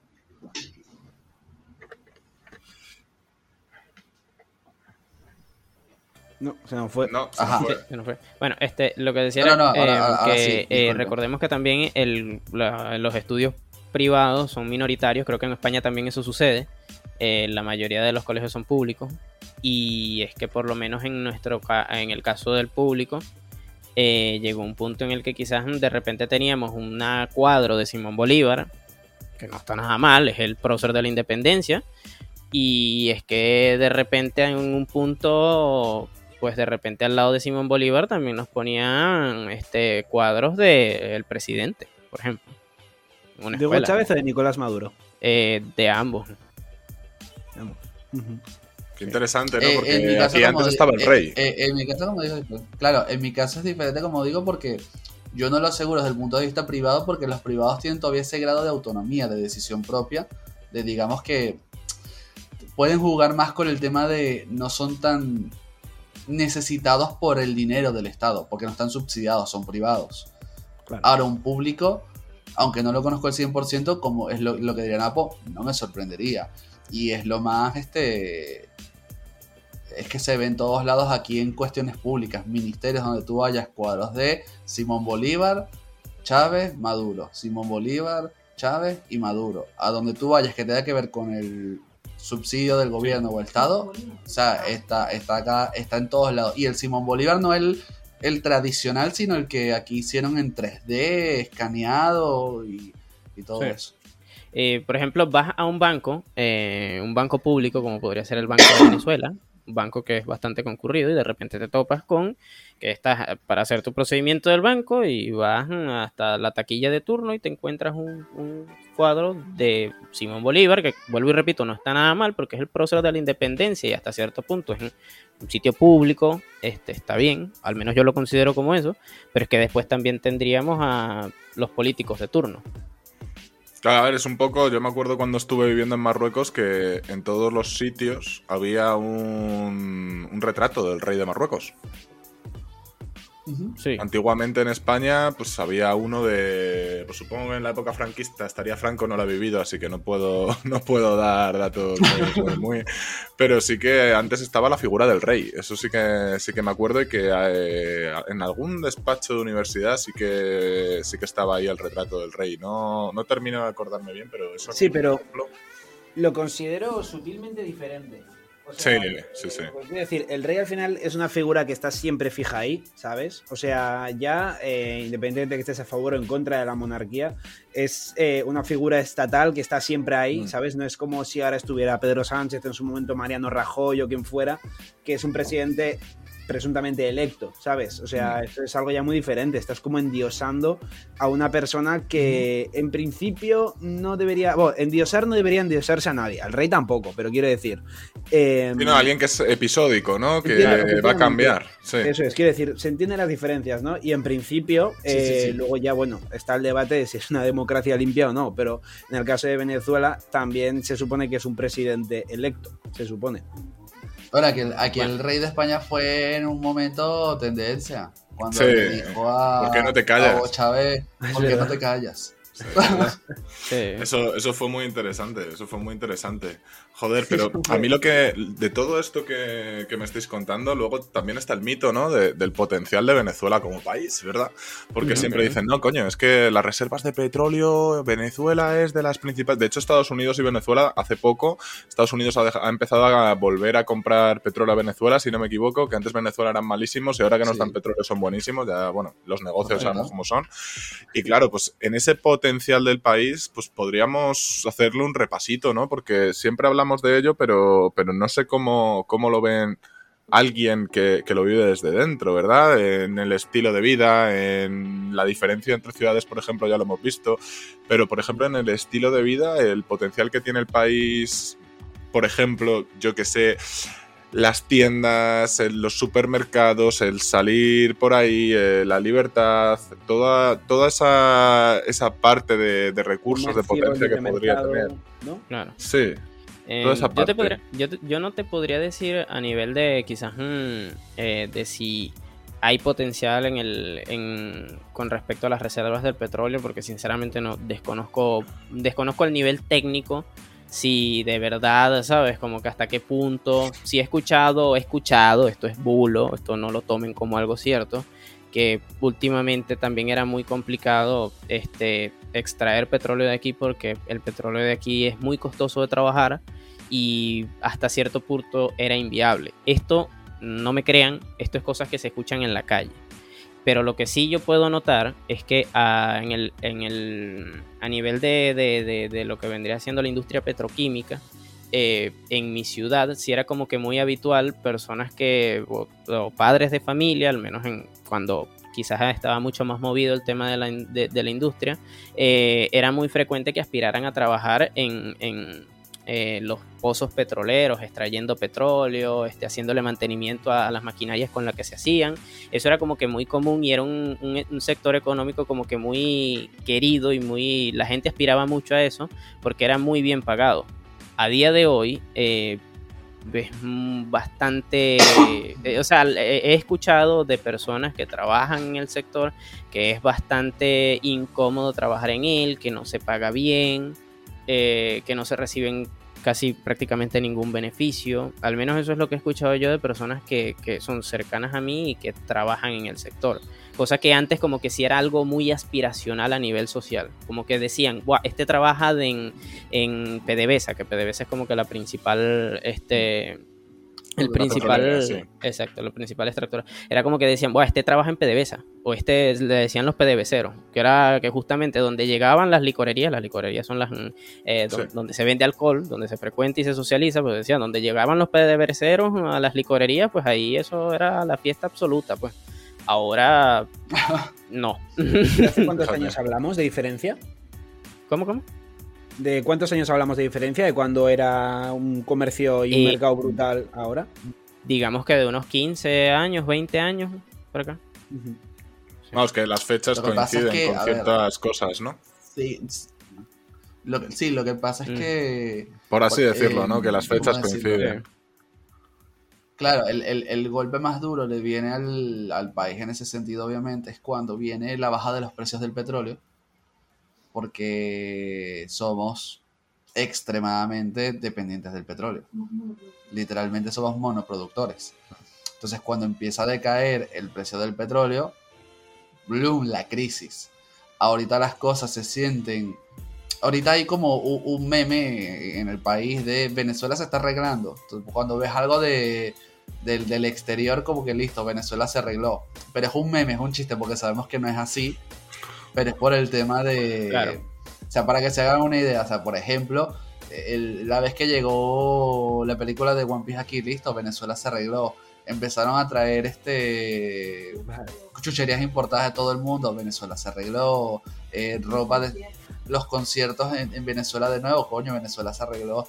Son memes, porque no sabe que no. Es un meme muy recurrente, ¿no? es un meme muy recurrente porque, porque empiezan a volver a pasar cosas que habían dejado de pasar, evidentemente, en comparación.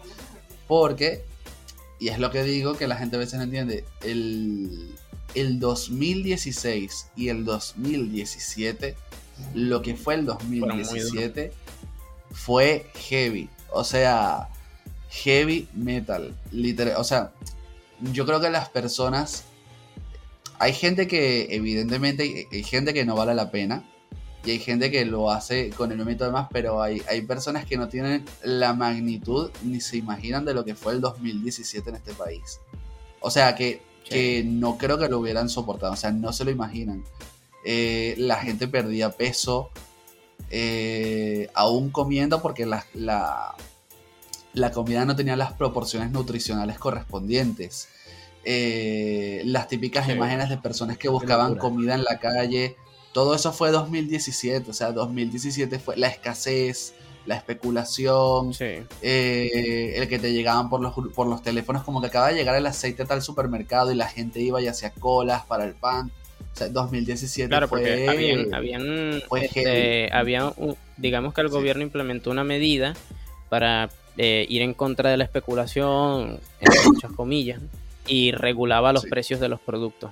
Pero entonces, eh, cuando lo hacían, obviamente lo hacían de forma limitada. No era que regulaban los precios del aceite en general, sino de ciertos lotes de aceite y entonces esos lotes llegaban a los supermercados y claro, ya se sabía que mira, el martes va a llegar aceite en el supermercado del barrio o en el supermercado del centro. Entonces se hacían desde a veces hasta un día antes o desde la madrugada del día anterior eh, filas de personas que eh, lo que hacían era esperar a que llegara el, producto para poder vender, para poder comprarlo, porque de otra forma no la podían adquirir, por el tema de que eh, solamente era accesible si el precio era regulado.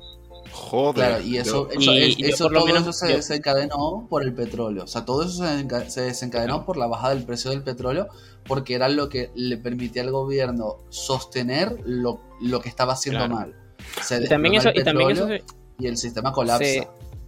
también eso se, se, vio como un conjunto porque después también hubo el, tema de que se liberó la moneda y Venezuela comenzó a producir eh, dinero eh, sin ningún tipo de control y pues esto también eh, afectó. Yo tengo conocidos de personas, de familias, familias en donde, por decir, dos padres y dos hijos, donde los dos padres y los dos hijos trabajaban y que de repente en ese momento puntual del país, en esa, en esa época, igual tenían que dejar de optar por comer la cena o comer el almuerzo.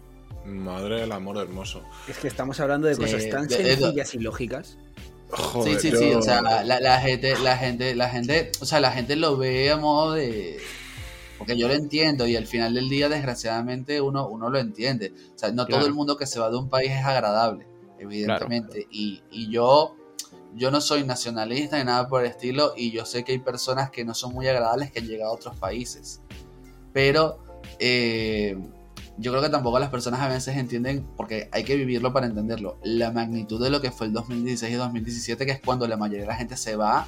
O sea, literalmente la gente se fue porque es que no había forma. O sea, o sea no había como no, comer pan. No había, claro. no había manera de, de, O sea, no todo el mundo lo aguantaba. Y Todo, ya, ya, te doy, ya te doy paso con el sector. Y, y el tema petróleo es eso. Ahorita la cosa se ha mejorado un poquito, irónicamente, por Ucrania. Porque Estados Unidos le está comprando petróleo ahora ah, a Venezuela. Entonces, claro, eh, la cosa se siente que se ha ido como mejorando un poco. Y es irónico porque, respondiendo a la pregunta de lo de capacidades productivas del país, eh, eh, Venezuela, Venezuela es irónico porque es que Venezuela es probablemente el, el país a nivel de toda Latinoamérica más ricos del mundo de, en general. O sea, aquí no sobra nada, no falta nada, mejor dicho. Eh, claro, es que es lo que me preguntaba yo, ¿no? Porque estamos hablando todo el rato de ese monopolio del petróleo, de ese quizá esa dependencia excesiva o casi única del mercado del petróleo, pero ¿y dónde están los recursos agrarios? ¿Dónde están los ganaderos? ¿Dónde está la siderurgia? ¿Dónde está el sector servicios? ¿Los bienes tecnológicos? ¿Dónde está la investigación? Por eso lo decía. Literalmente yo estaba pensándolo eh, también. Por, eso, estamos hablando, estaba pensando, o sea, quiero decir, o sea, Venezuela es conocido por. Sigue, sigue, sigue. No, no, no, sí, sí, sigue, sigue, Ander, sigue. Ah, no, simplemente eso, que, que, o sea, que Venezuela quiere decir, o sea, eh, sé que el, el, más famoso por el tema del café es Colombia, pero tengo entendido, si no recuerdo mal, que Venezuela tampoco está mal, ¿no? Con el sector del café y agrario en general. Son las mismas tierras, o sea, son, digamos que... de hecho, ahí, esto es otro bulo, no me crean, es algo que se comenta. me encanta que, lo Me gusta, me, gusta, me gusta porque a mí se me está partiendo el alma cada dos por tres, que yo creo que se nos nota andar a mí en la cara, que se nos está partiendo el alma cuando os escuchamos y que de repente tengáis ese tono de humor, a mí, a mí por lo menos me, anima a seguir eh, con esto. digamos, que, eh, aquí es como que, como les dije, ¿saben? Al principio que les dije que esto es una constante lucha con no estrellate la cabeza contra la pared. pues es que al final terminas haciendo chistes de eso, ¿sabes? O sea, es que va cobrando sentido esa frase que has dicho. Y, es como un, Goda, bueno, disculpen, no, no me quiero pero bueno. Este, en fin, el tema es que em, también, también eh, no me crean mucho, pero lógicamente por el tema de que Venezuela y Colombia son países que están prácticamente uno al lado del otro, o sea, están al lado, uno al lado del otro, eh, las tierras son similares. Por ende, la, o sea, la, la producción de café en teoría debería ser semejante y es que esto es un bulo, no me crean, pero muchas veces se dice que eh, los colombianos actualmente en la frontera compran el, pre, el café desde producido de aquí y ellos lo trabajan allá porque les sale mucho más económico comprarlo aquí y aquí les sale mucho más económico. Y, aquí, desde aquí les sale mucho más económico venderlo allá y no tener que trabajarlo aquí porque el coste de producción aquí termina en muchas veces haciendo inviable que sea el proceso. Eh, esto es un bulo no me crean, esto es algo que como quien dice, yo lo que, o sea, podría decir eh, por experiencia propia cosas que he visto, yo lo diría. Pero esto como son cosas que he escuchado en la calle, cosas que se comentan, igual no, no las tomo como ciertas, pero sí es bueno como que resalta que en la calle se habla de, esta, de esto. Claro, pero luego, por ejemplo, un sector como el ganadero, porque al final, joder, son sectores que son... Mira Argentina, Argentina fue por así decirlo, la exportadora de carne mundial, pues eh, si no fue en los 70 una barbaridad y a principios de los 90 hasta que, bueno, pues pasó lo que pasó, pero Argentina era la carne de res de todo el planeta. Y Venezuela, ese sector, por ejemplo, el sector industria, siderurgia, etcétera, etcétera. Es que el, problema que tiene, al final, al final eso, esto, al final es una, es una enfermedad holandesa, básicamente. Eh, el problema que tiene, que tiene Venezuela es que cuando explota el petróleo, cuando sale el, o sea, ustedes han visto, seguramente han visto las imágenes de los tanques de gasolina que si en menos de un dólar. El tanque se llena por menos, eso es real. Eso es real, tú vas en un... O sea, ya, ya no es así, ya ahorita ha cambiado un poco, pero eso era real. O sea, tú te sentabas y tú veías como el numerito hacía chichichi, y tú decías, coño, qué realero. No, el chichichi eran centavos, centavos, para ver si de casualidad llegaba el dólar llenar el tanque de gasolina. Y si llegaba, le, dabas, le dabas el dólar al, de la gasolinera y le decías, quédate con el cambio. Y te ibas. Claro, este, pero el problema es que eso no están así, eso ha cambiado un poco, ya hablaremos de eso. Pero hay una época que es durante el primer gobierno de Carlos Andrés, Carlos Andrés Pérez, que literalmente el auge económico del país es una locura. Eh, todo el mundo empieza a viajar. Joder, siempre se nos corta en el momento más interesante. Maldito internet, maldito internet, tío. Ah, me, corté, no me oye. No la locura, estás quedado justo en el momento de locura. A ver, pero yo... la, la locura la locura del auge, todo el mundo empieza a viajar, porque durante ese gobierno había mucho dinero. ¿Qué año fue eso? Muchísimo. ¿Más o menos? Este, el, primero de Carlos Andrés Pérez ya te lo voy a decir. porque él gobernó dos veces. El- La segunda vez le dieron un golpe de Estado. Ah, vaya, no pueden estarse quietos. Sí, Pero sí. porque es irónico el caso de Carlos Andrés porque Y se cortó. en el sí, segundo cortó. gobierno Es que está, es que El está. internet, Le llamó arreglar un poco de lo que, Latam. lo que estaba No, ocurriendo. espera, ya va, ya va, que es que se, eh, eh, se- se la gente no la- siempre está dispuesta no, yo- a aguantar. Ahora sí, Yo creo, ahora sí. yo creo que es que cuando, cuando abre el Google Chrome y busca, es Sí. cuando, cuando se Ya, para. ya ahí. peta, ¿no? Sí, Sí, sí. Como si a mí me pide hacer dos cosas al- alguien. Me- me va. o sea, se me va. sí. Sí, coméntanos, Carlos. No, está bien, está bien, ahora ya te oímos, dale. Sí, sí. Pues va a ser que no. Otra Va a ser que no. Está, está vacilón el internet en Latam hoy. Sí, También, no, no, eh, no. un Bueno, chicos, ante todo, perdón un momentito, Napo, ante todo, disculpadnos por los problemas técnicos, pero es que esta es la realidad. Es que claro. es normal que, que digáis, joder, es que están teniendo problemas técnicos ya, bueno, pero es que cómo vamos a conseguir un podcast que nos cuenten de primera mano cómo se vive allí, cómo se hace allí, Eh, y es que este es el, el día a día. Sí, totalmente. Es, es que más real que- no puede ser. Es que es eso, o sea, los problemas técnicos realmente son debidos precisamente a la pura realidad, a que, a que la situación es así y, y- y es lo que toca.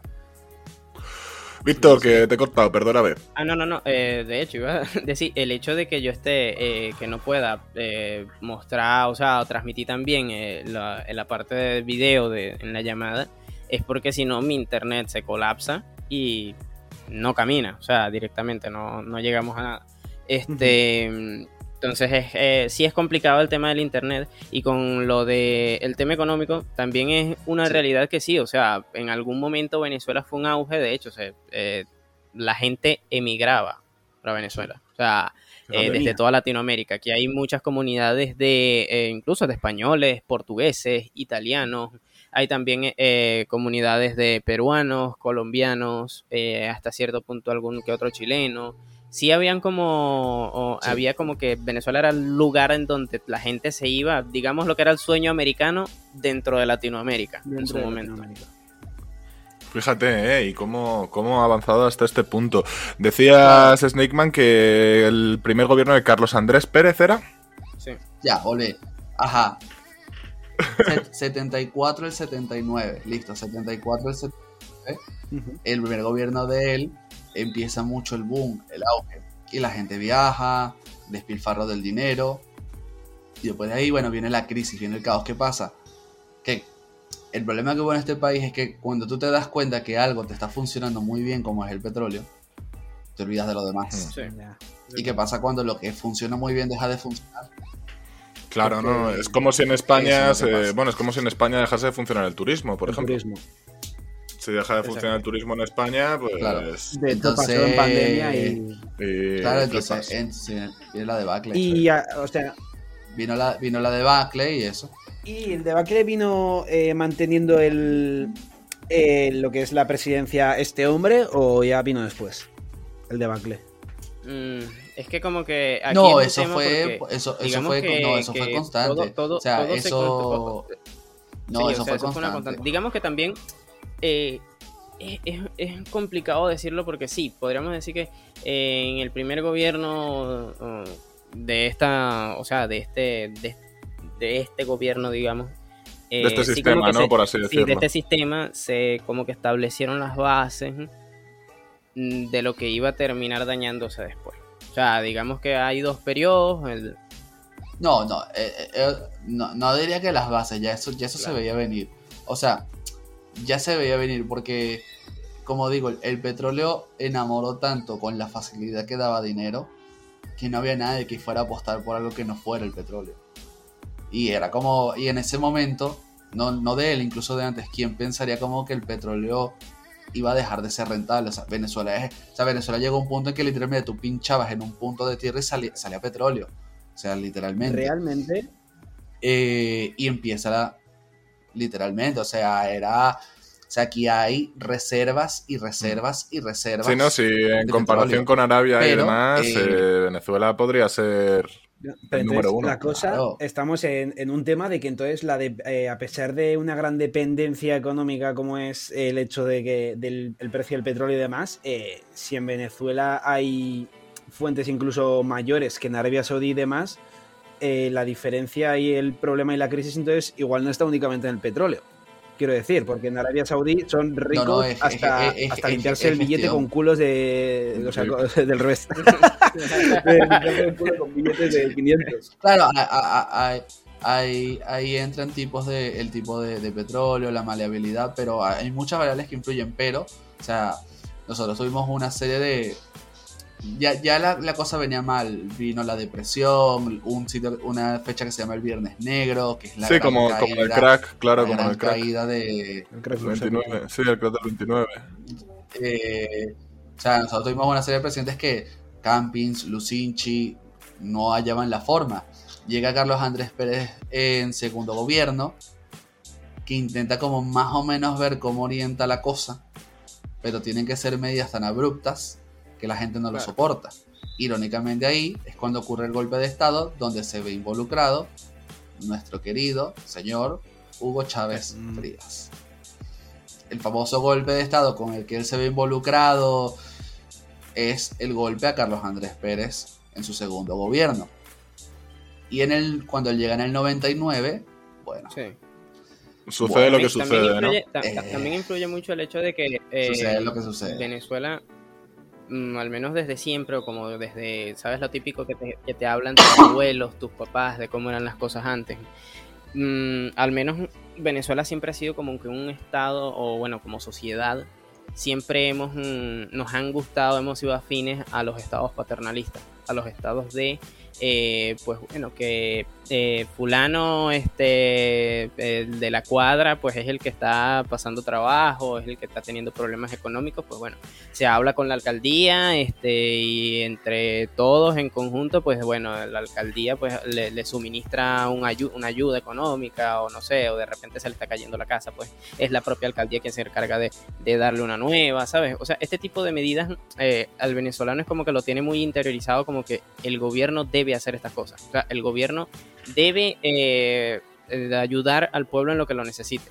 Y Sí, o sea, como una idea muy intervencionista, ¿no? Del Claro, gobierno. y, y claro, hasta cierto punto, lógicamente, en el momento Sí. en el que, como dice Snake, en el momento en el que el se- Antonio, perdón, en el momento en el que el señor Antonio, profesor Antonio, eh, mate- ma- diga, eh, ah, matemático Antonio, en el momento en el que el matemático Antonio nos comenta de que hubo este segundo periodo en el que eh, este em, eh, presidente tuvo que tomar medidas mucho más, como quien dice, cortar el grifo, hablando claro, pues la gente obviamente no, no le gustó. eh, dijo, ¿cómo va a ser esto si nosotros somos el- uno de los países más ricos del mundo? ¿O ¿Por qué deberíamos de eh, tomar este, esta situación? Por lo menos lo que se está viendo actualmente con la gasolina también es un, una, algo, un reflejo de esto. Y es que la gente estaba acostumbrada a pagar eh, la gasolina a precio de pérdida, porque Sí. es que se perdía dinero vendiendo gasolina dentro del país. Y ahora, en el momento en el que se están viendo en la situación de tener que pagar la gasolina al costo de producción, pues dicen, ¿cómo es posible que nosotros siendo un país petrolero tengamos que pagar la gasolina a este precio? Y es como, sí, porque es a precio internacional, o sea, es el precio Claro, que se paga por Y norma son las general. medidas populares, ¿no? Son las medidas impopulares, ¿no? Que al final, pues, a ver, esto es un, esto es una realidad. Si tú tienes una población que, voy a decir una cosa que seguramente me tachen, pero bueno, voy a ello. Dale. Las medidas impopulares muchísimas veces son impopulares porque la población no está educada para entender cómo funciona un país y cómo un país se puede desarrollar. Entonces ahí es cuando puede proliferar en algún momento cualquier tipo de movimiento populista en el cual te prometan X cosas, te cautiven con palabras bonitas, yendo a la emoción y no a los datos. Y cuando te vienen con los datos muchas veces lo que sucede es que no te gustan. De ahí lo de que una verdad duele y que la mentira es bastante dulce, ¿no? Es más, Sí. eso se puede atar y repescar a lo que estábamos hablando de que sospechosamente de repente es más fácil pasar de curso. Mm, Sí, Que, que, te lo- que están, que están prácticamente Sí, regalando el avanzar claro. de curso. ¿Por qué? Para no fomentar el esfuerzo, para evitar el pensamiento, para intentar eh, crear una sociedad de borregos, como quien dice, ¿sabes? Claro. Y, y cuanto, cuanto menos educada esté la sociedad, menos va a tenerse a los datos y más va a tenerse a las emociones que le produzcan las palabras. Eso es. cual. Ese Y- es el, el leitmotiv principal de los mítines y de los discursos políticos. eh, la argumentación en cuanto a saber popular y en cuanto a apelar a, a la emoción. Porque A mí- realmente, si tienes el poder de. el poder y capacidad de gestionar, eh, mediante los datos tienes la solución a todos los problemas o a la gran mayoría de los problemas.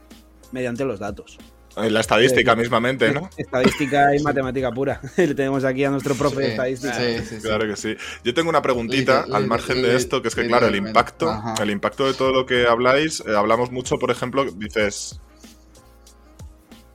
Dices que el impacto, por ejemplo, eh, no había gente yendo a, la tienda, al súper, claro, pero no es el mismo impacto, me supongo yo, evidentemente, en una zona urbana, ¿verdad? Que, una, que en una zona rural. Yo creo que los impactos serían un poco distintos. Sí, sí. De hecho, en el tema de cuando la crisis eh, del 2017, hasta cierto punto en las zonas rurales no se, o sea, no era tan fuerte como en las capitales y en las grandes ciudades porque había producción agrícola, ¿sabes? Y por lo general la gente como que ah, va, hablando bien en claro.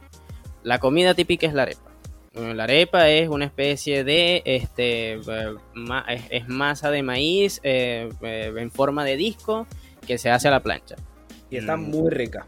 Exacto. Pues, eh, y de repente en la ciudad, te, en ese, hablo en ese entonces, de repente en la ciudad para, eh, em, no sé, comerte una arepa, te tenías que calar una cola desde la, una fila, digo, desde las 4 de la madrugada, tenías que de repente pegarte con dos o tres personas, igual tenías que pegarte hasta con un perro, digamos, para que no se, te adelantara en la fila.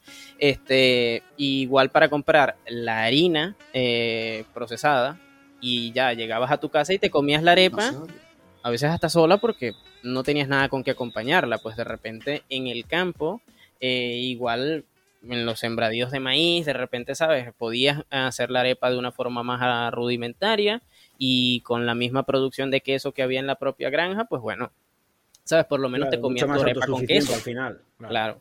Eh, o de repente, no sé, eran temporadas de algún cultivo, pues bueno, ¿sabes? Variabas con eso. Eso en ese entonces. Ahorita sí la cosa se ha suavizado mucho más. Claro, por eso preguntaba yo antes, ¿no? Lo de los sectores económicos, sobre todo que me parecía curioso, ¿no? Esa, esa apuesta tan fuerte por el petróleo, pero sin embargo que se descuidase algo tan básico como es la alimentación con la ganadería, la pesca, la agricultura, porque al final eso es lo que, junto con la educación, la seguridad y la sanidad, es lo básico, ¿no? De una sociedad, ¿no? Que se puedan alimentar, que tengan salud, que tengan una educación y que haya una seguridad, que no haya una delincuencia muy, muy exacerbada, ¿verdad? Yo, por ejemplo, yo, por ejemplo, tengo familia muy cercana al, sector ganadero y sí como que han cambiado mucho las formas en las que se trabaja dicho sector. Antes era muy común agrupar muchos, o sea, muchas cabezas de res y tenerlas en tu campo. Y ahora es mucho más factible tener pocas vacas lecheras, producir queso con esas vacas, que es una producción constante, digamos, hasta cierto punto, y ya el, tema de la matanza de, la red, sí llevarlo como quien dice en extremo. O sea, hasta el punto en el que ya no sea viable tener a la vaca siendo una vaca lechera. Es como, es mejor sacar partido por lo más estable que es eh, el queso que eh, de repente, ¿sabes? Tener como que unos periodos de matanza mucho más mm, constantes. Sí, no, porque además es que a la ternera se la mata joven. A, la, por lo, a ver, mi tío era ganadero y la ternera como tal, normalmente al año ya es un filete. Claro, ahora es, es mucho más común, ¿sabes? Tener vacas de 2, 3 años y ¿sabes? Dejar que corra, dejar que corra hasta in extremis, ¿sabes? Hasta que la vaca no pueda ni con su alma y ahí, bueno, se sacrifica y se vende porque es como que tratar, como quien dice, de, de, eh, estirar todo el recurso hasta que más se pueda dar.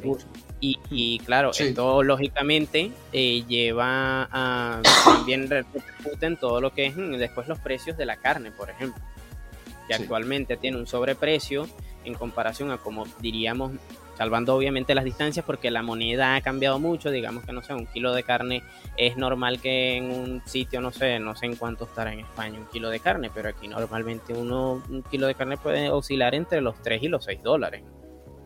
Claro, a ver, es que, es que claro, yo me vengo al cambio y, y, aquí depende de la carne, pues un kilo de ternera se te puede ir a los 14 euros, pero claro, es que no es el sueldo, no es el mismo. Eh, lo que nos has dicho antes de los 50 dólares el salario mínimo, si te vas a comprar un kilo de carne, pues es que te estás comiendo ahí un 6%, un 10% de tu, de tu salario. El sueldo mínimo. Es que, es- por así decirlo, ¿no? Es que es una locura. Es una locura. Bueno, de hecho ahorita las cosas son más caras en su mayoría que, que afuera.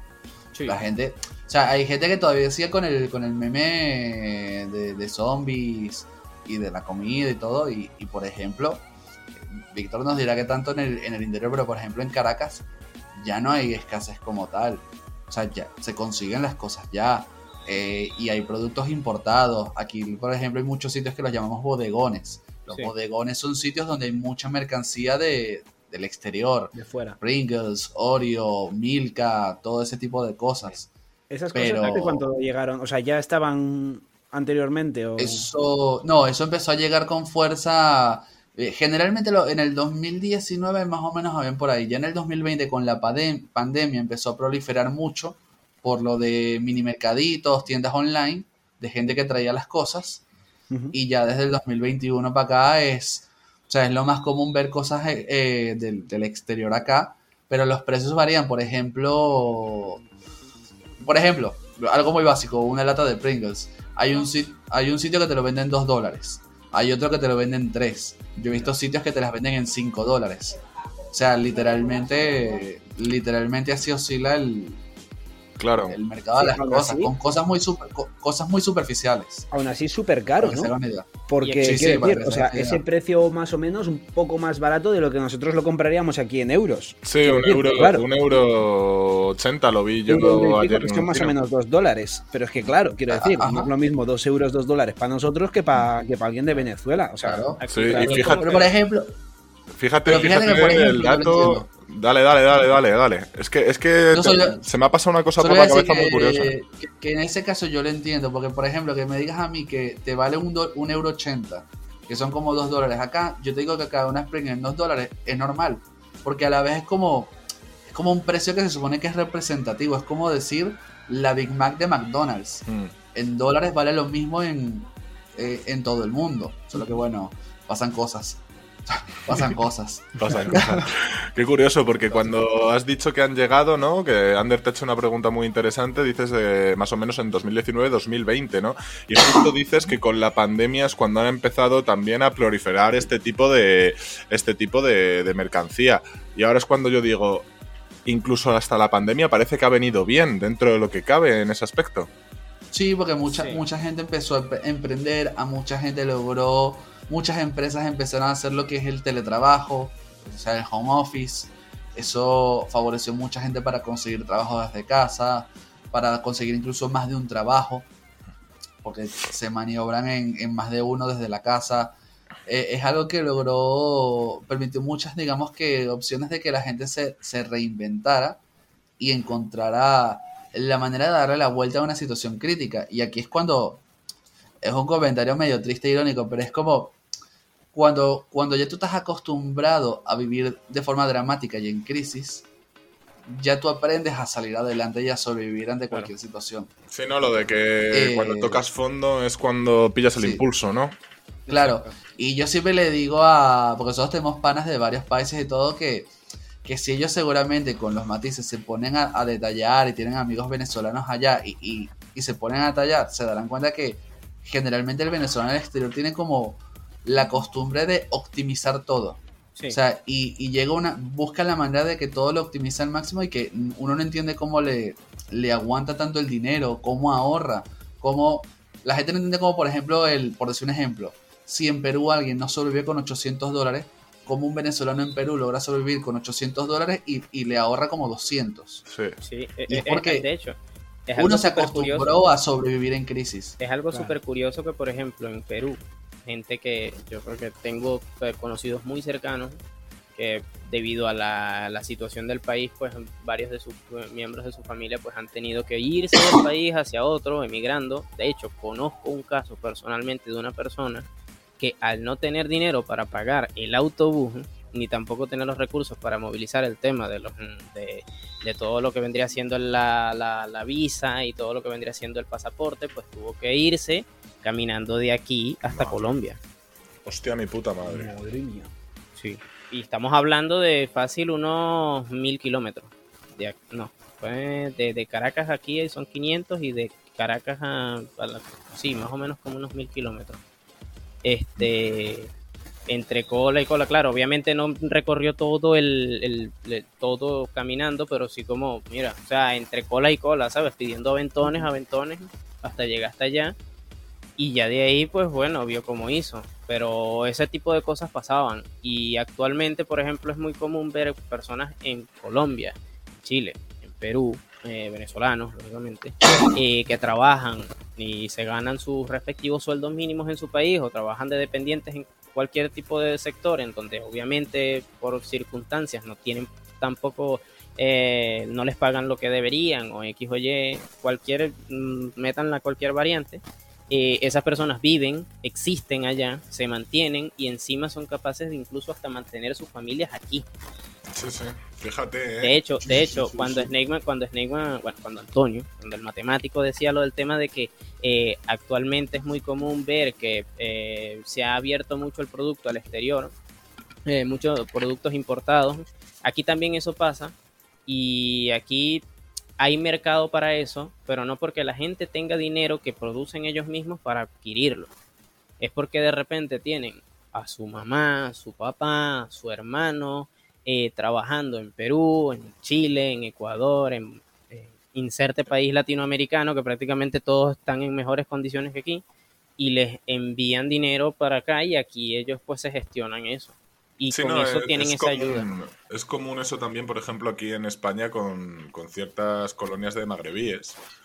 Que, vienen aquí, están trabajando, trabajando, trabajando y la mitad del sueldo subsisto, la otra mitad la mando para, Marruecos. Hombre, y de hecho con gente de Latinoamérica también. O sea, mucha, mucha gente, de hecho precisamente venezolana, mucha gente venezolana. Eh, yo tengo, bueno, no, es amigo, pero un conocido que, que vino hace un par de meses de Venezuela que está trabajando ahora en un, en un restaurante aquí donde, donde vivo yo y, manda casi todo el dinero para allí. O sea, aquí ya tenía familia, entonces está como acogido en esa familia y, casi todo el sueldo, o sea, si gana 800 euros en el, en el, en el bar este, pues 600 lo manda para allí. Claro, y, el tema este de mandar dinero, el tema este de mandar dinero, claro, porque por curiosidad pura, eh, ¿cómo se puede mandar dinero allí? Claro, porque sí que existirán un FedEx y cosas de esas, ¿no? Sí. Pero, pero es que las tasas, ¿cómo lo...? Porque el gobierno lo tendrá súper controlado también. antes era súper jodido, antes era súper jodido porque si no tenías cuenta internacional tenías que ver cómo, ¿sabes? Cómo mandarlo por encomienda o algo y era muy, muy, muy complicado. Ya en la actualidad ha cambiado mucho. Ya muchos bancos tienen cuentas en, dólares, te permiten recibir. Hay gente que utiliza cosas como Sinly, Cele, eh, la misma aplicación de criptos Binance. Eh, ya hay más mecanismos, ya hay más formas de... La más, sí, la más común, la más común es eh, que hay específicamente gente en eh, dichos países en donde se contactan y dicen, oye, necesito mandarle, no sé, me lo invento, en Chile, mil pesos chilenos, no sé cuántos serán, mil pesos chilenos, pero por, por, un ejemplo, mil pesos chilenos a Venezuela, pues esa persona recibe los mil pesos chilenos, tendrá algún contacto aquí en Venezuela que haga exactamente lo mismo, que solo que a la inversa, él eh, tiene un convenio con esa persona allá y él eh, tiene el dinero en bolívares aquí, al, eh, esa persona recibir el dinero allá, pues aquí le dice, pues mándale tantos bolívares al cambio a eh, X persona y de allí cada uno se cobra sus porcentajes y todo eso. Ese es el método más común. Fíjate, es que, me, es que es súper curioso. Y luego otra cosa que yo estaba pensando es, tú, por ejemplo, Antonio, que tienes, que tienes un trabajo con una empresa de Panamá. A ti te pagan el salario de Panamá en dólares. ¿Y pero te lo pagan según las leyes de Panamá o te lo pagan según...? Me, pagan como si fuera un freelance, por así decirlo. Vale. Por tema del, de, de, eso, como si fuera un freelance y en dólares, porque nadie, nadie quiere que le paguen en bolívares. No, es como los pesos en Argentina. Pues claro, porque como hemos salido un poco de la, de la hiperinflación, no es tan abrupta, pero sigue habiendo.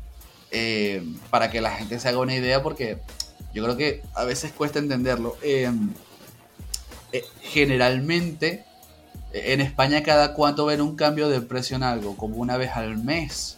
o anual. en este último año. Últimamente bastantes sorpresas en 2023, pero por norma general no suele haber mucho cambio. Hombre, Suele igual ser bastante de estable. Intereses, sigues quitando intereses de bancos, de hipotecas o yo que sé, Sí, precios de Gasolina, casas. la gasolina, ¿no?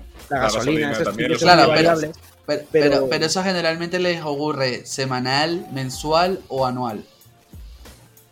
Pues la gasolina, ya te digo yo que es semanal, porque yo he hecho mucha gasolina. De hecho, la gasolina me dura nueve días, para que te hagas la idea, porque yo hago todos los días 100 kilómetros para de, 50 de ida y 50 de vuelta. Entonces la gasolina es semanal. Bueno, a ver, la, la gasolina en realidad cambia diariamente. Lo que Sí. pasa es que igual te cambia pues céntimos arriba, céntimos abajo y en una semana sí que ves un precio igual un poco más diferente de... Sí, de, que a lo mejor es lo que dice Ander, que a lo mejor un día te cambia un céntimo, pero de una semana a otra te varía 8 o 10 céntimos. Lo cual para llenar un depósito entero sí que ahí se nota. Porque si cada Ok. litro son 10 céntimos y tú llenas, yo qué sé, mm, mi coche son 60 litros, pues ahí sí que es una diferencia de 6-7 euros. Ok, Sí, es una diferencia, pero la, la Yo comida creo bastante, general- bastante y la curiosa. comida generalmente. Luego en otro precio, como podría ser por ejemplo el precio de la carne y demás, ahí yo creo que se está notando ahora, ¿no? En los Ahora últimos sí, 6 pero siempre ha sido muy estable. Siempre... Sí. ¿En dónde? ¿En la comida? Pues Bueno, el, acá, último para año, yo creo que ha sido en el Ah, ah. último año. Bueno, acá, para que se a vean a lo que me refiero, acá llegó, acá llegó a ser diario. O sea, diario el precio cambiaba. O a veces incluso hasta varias veces en Porque el mismo estábamos día. en el Pues mismo sí, día. Porque locura. estábamos en La hiperinflación. pobre O sea, cambiando para la que te hagas una idea, o sea, de- Sí. Claro, tú te acostabas a dormir con la Pepsi, por decir un ejemplo, la Pepsi Cola, te acostabas a dormir con ella en 20 bolívares, te despertabas al día siguiente y ya estaba en 25. Dos. Al día siguiente Joder. ya estaba en 30. Al día siguiente Sí. ya estaba en el 5. Y eso fue, ya voy a eso, y eso ocurre porque el, el dólar, obviamente, la moneda, se está constantemente depreciando. Y de hecho nosotros, aquí hay dos tasas, ¿vale? Está la tasa del Banco Central de Venezuela, que es la tasa a la cual el gobierno dice que vale cada dólar en bolívares. Y está la tasa del mercado negro, que la consultamos en, valga lo romántico y raro, Instagram. Literalmente literalmente pueden escribir en Instagram eh, monitor dólar pueden escribirlo monitor dólar Y van les tener van a salir varias 17 cuentas, se van a, distintas. se, me- se- sí, se meten en ellas y van a ver Estoy que sale ello, como la ello. hora Ajá, van a ver que les sale como la hora y el monto en bolívares Qué, Sí. qué barbaridad. o mira me están diciendo ahorita está en 24,85 Claro.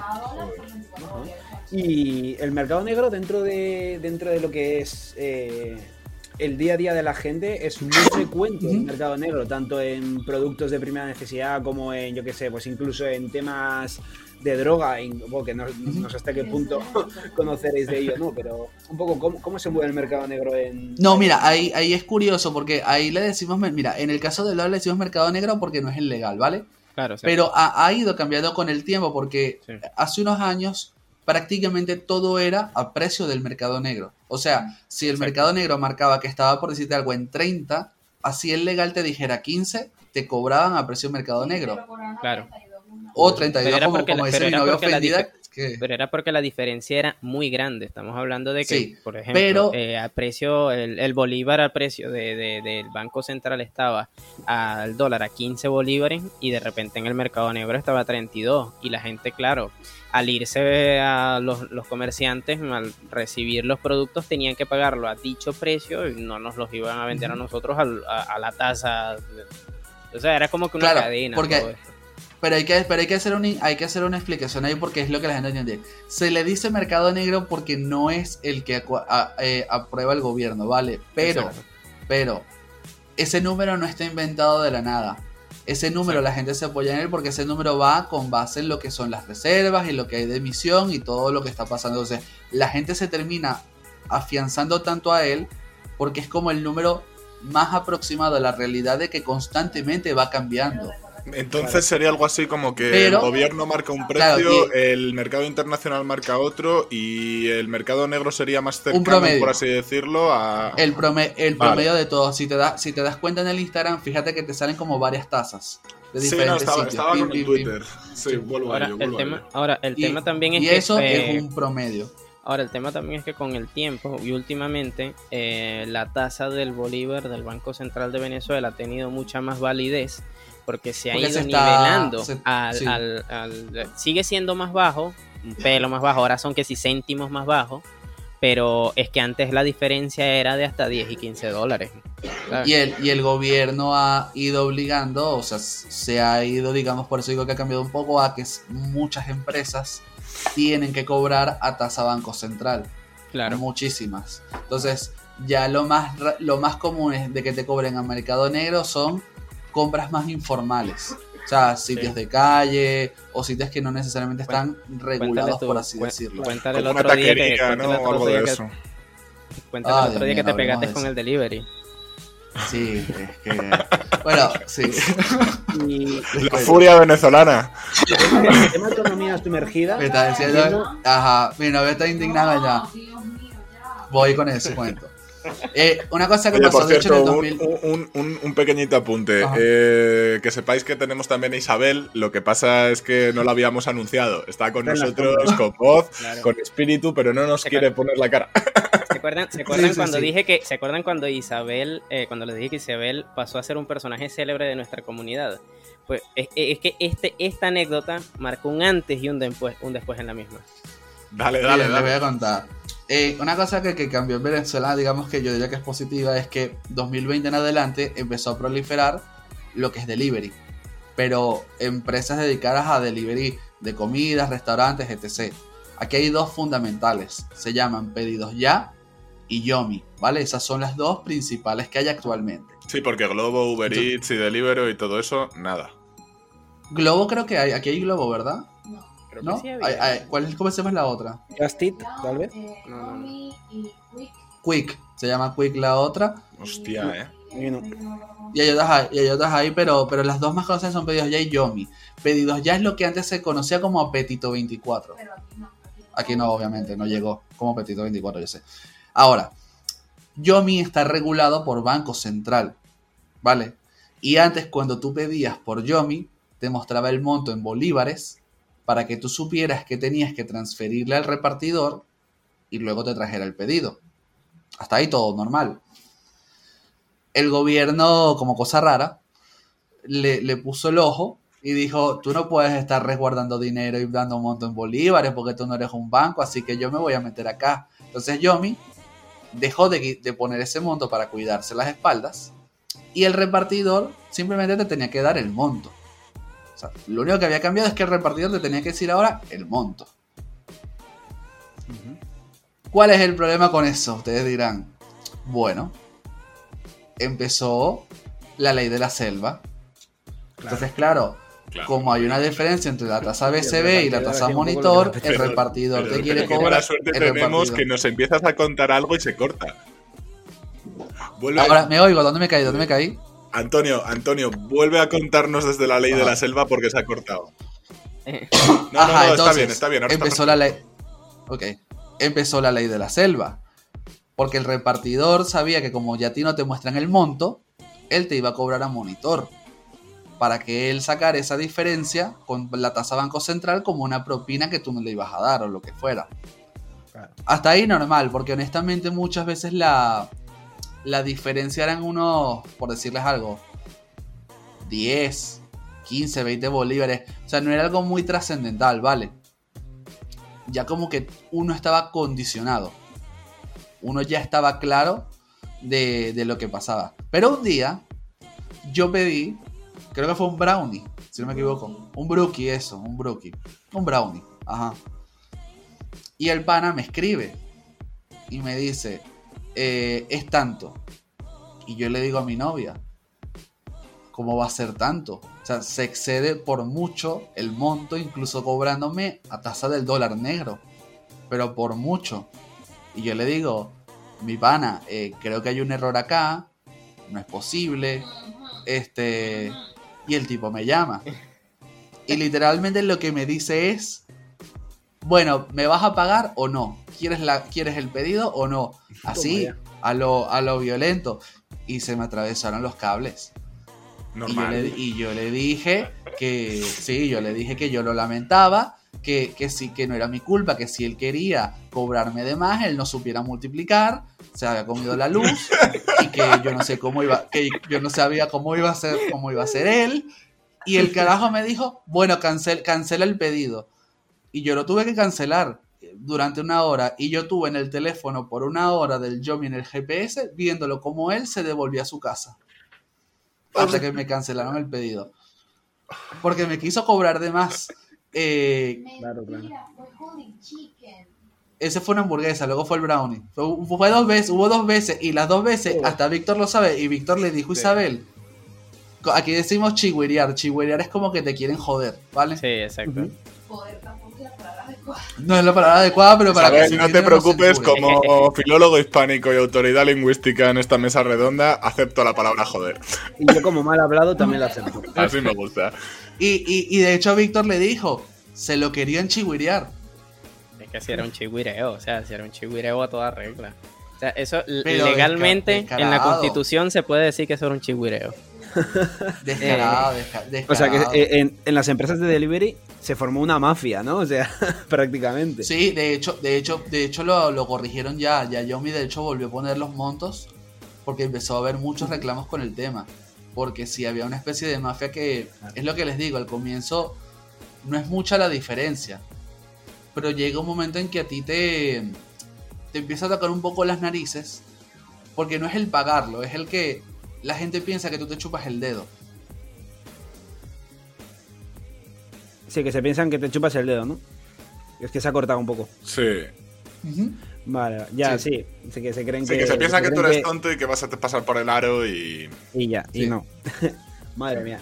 Eh, encauzando, encauzando un poquito el tema, eh, esto es. O sea, vamos a empezar a tocar un poco el tema de conflictos internos que hay dentro de, Venezuela, que bueno, que realmente eh, esto es bastante, ¿no? Y, o sea, es bastante interesante, como un poco enfocado hasta que se le puede llegar a llamar mafia, si lo exageramos un poquito.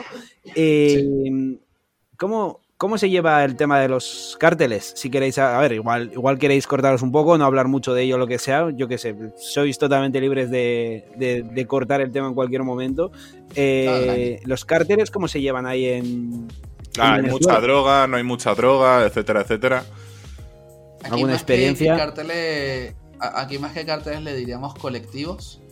Sí. Les, diríamos, les diríamos grupos organizados, pero son muy... Sí, eh, eh, pero son, pero son muy de, de, los barrios, diría yo, no... Bueno, bueno, está el tren de Aragua, está bien, está, pero a lo que me refiero es como que sí, sí existen y sí sabemos que hay zonas controladas específicamente por, por grupos. Eso no es un secreto para nadie, ni... Sí, o sea, por ejemplo, aquí hay un sitio que se llama La Vega, que es controlado, o era... ¿El Coqui sigue vivo?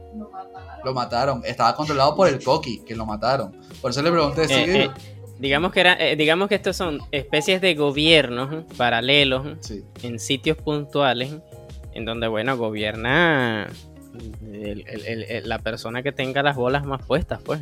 Un caciquismo, ¿no? Es un caciquismo. Sí, realmente una especie de cártel, igual lleva un poco más a sectores más concretos y pequeños, más que un cártel, ¿no? Por ejemplo, los famosos cárteles mexicanos, que son otro. O colombianos, perdón. Sí.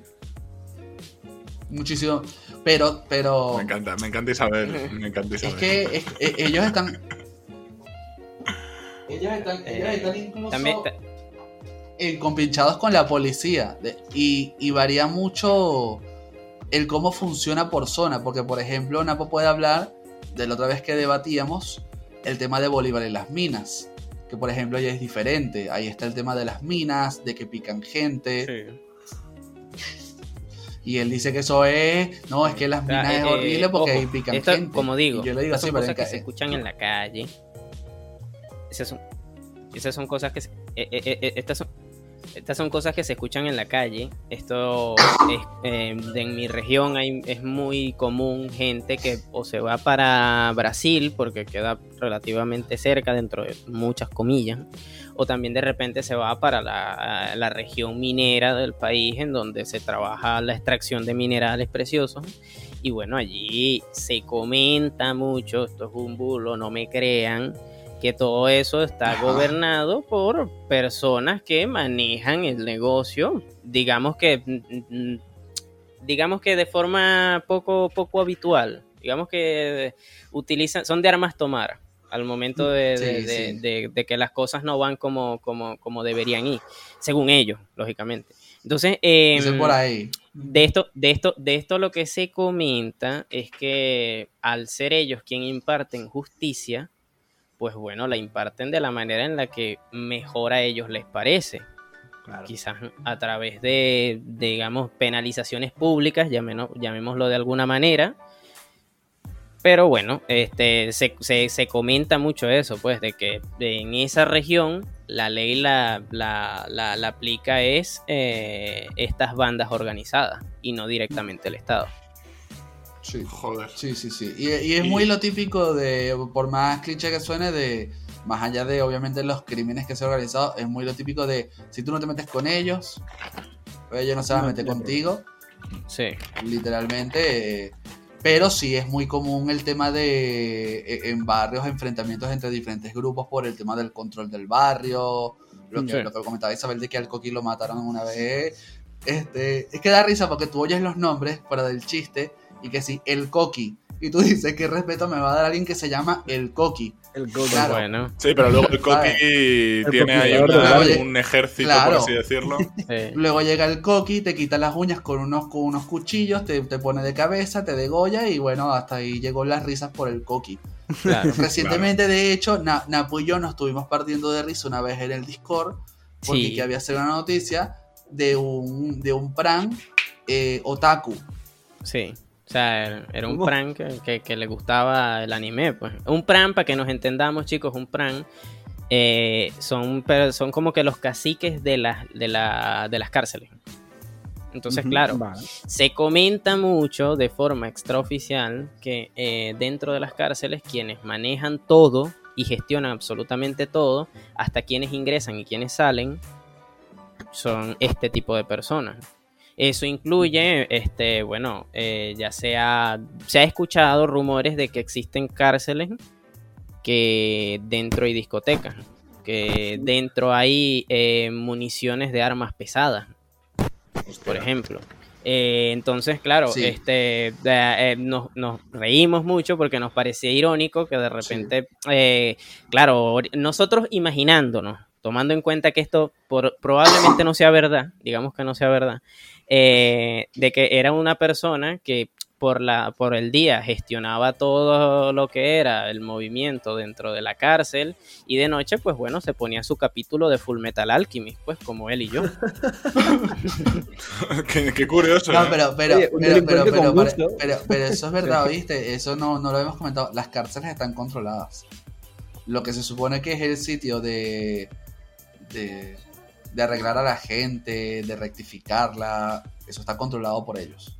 Bueno, eso aquí en menor medida, pero también pasa. O sea, aquí está más regulado, es verdad, por, por, las autoridades y demás, pero quiero decir, o sea, dentro de las cárceles es un poco como un patio de colegio donde está el más chulo de todos y es el lidercito. O sea, quiero decir, no está, no está regulado al nivel posiblemente tan, tan fuerte como hay en Venezuela de que, de que incluso uno puede decidir si ese sale o no sale de la cárcel hasta ese punto. Pero. No, aquí de hecho, aquí de hecho han habido, por más bizarro que suene, han habido momentos en que en, determinadas cárceles hay enfrentamientos con la policía para intentar recuperar el control de la cárcel. O sea, literalmente la cárcel es de ellos. Es su territorio. Hostia, mi madre. Sí. O sea, claro, de ahí salen polémicas y. de ellos. Sí, sí, Claro, sí. de ahí sí. salen polémicas y demás como eh, la del Salvador mismamente, ¿no? Que El Salvador ha tenido unos problemones con los pandilleros y lo que estaba haciendo, pues Bukele mismamente. Bukele Mano dura está... Sí, está que claro, la- se le echa encima la presión internacional, pero claro, es que tú no vives allí. Tú a lo mejor estás aquí tranquilamente en Bruselas, en tu, en tu chofer, en tu me voy al restaurante con el no sé quién y luego doy aquí el mitin en el Parlamento Europeo de qué mala es la gente, qué mala es la gente, pero tú no estás viviendo lo que vive esa gente día a día. Correcto. De hecho, Correcto. una cosa muy, al menos esto yo lo vivo mucho porque yo no, no vivo en un sitio malo, o sea, yo vivo en un sitio medianamente eh, bien ubicado, si se quiere, en donde no hay personas pudientes, pero tampoco hay personas en, en situaciones precarias. Pero sí mi barrio está al lado de uno en el que sí suceden este tipo de situaciones en donde están bastante precarias y por ende al yo vivir quizás en una, en una calle principal pues todas las personas que querían ingresar a dicho barrio tienen que pasar por aquí y por ende parte de la inseguridad eh, se trasladaba hasta este. ¿Qué pasa? Que según se comenta mucho, este, han habido ciertas medidas, la policía ha aplicado ciertas medidas en donde de repente, pues bueno, aplicaban mucha más mano dura a los delincuentes.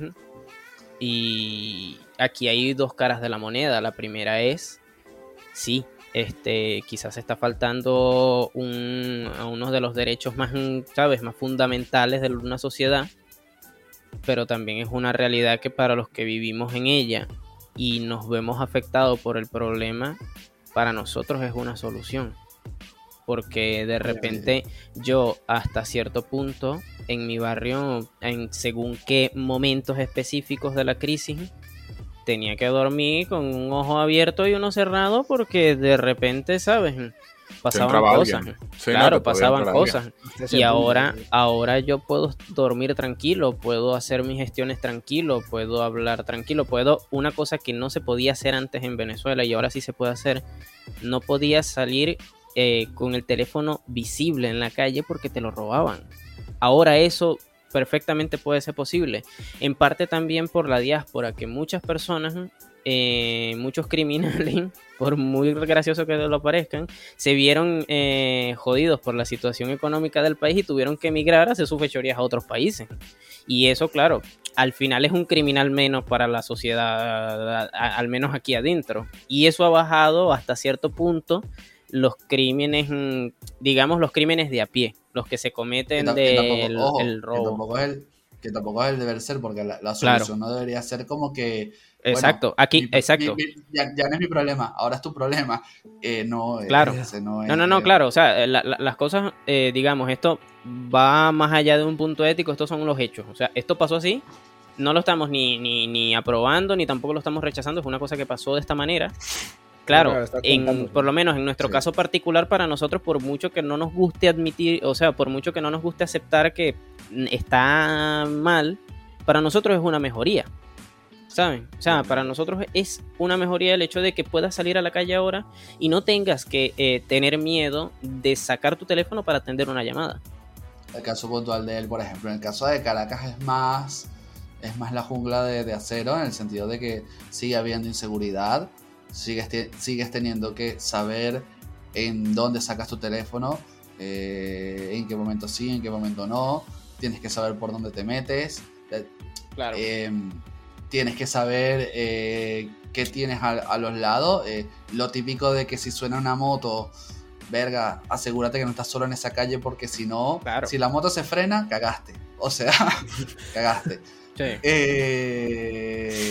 Te si la moto se en frena al lado tuyo, no fue porque se le cayó algo al sí, motorizado. te, te pueden Y- robar en autobuses.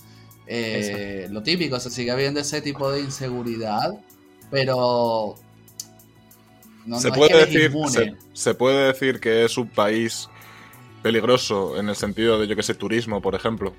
De que viene un Mm. turista y demás, que es un país peligroso para vivir Es o para el turismo. depe- depende, porque por ejemplo, si tú quieres Depende de hacer dónde, turismo depende de en los sitios. Claro, en los sitios más mainstream, digamos, en los sitios donde más va la gente, pues no es tan peligroso porque de repente te vas a los sitios más turísticos de, Caracas y no tienes por qué pasar tanto peligro. Ahora, quizás si te quieres adentrar un poquito más y conocer lo que es eh, las cosas mucho más traídas a la realidad de lo que es el país, pues lógicamente sí, es muy peligroso. Sobre todo para personas, o sea, y ojo, no estoy diciéndolo en mal plan. Por ejemplo, ustedes que están acostumbrados a quizás ser mucho más eh, caminar más tranquilos por la calle. Despreocupados, sí, despreocupados. despreocupados.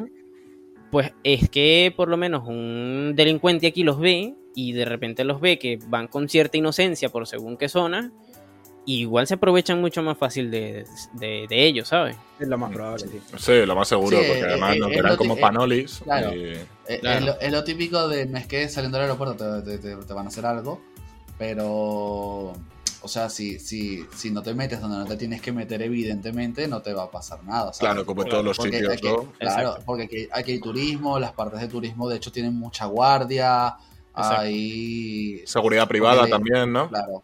La idea es asegurarse que el turista en teoría no le pase nada, porque al final del día eso es un problema.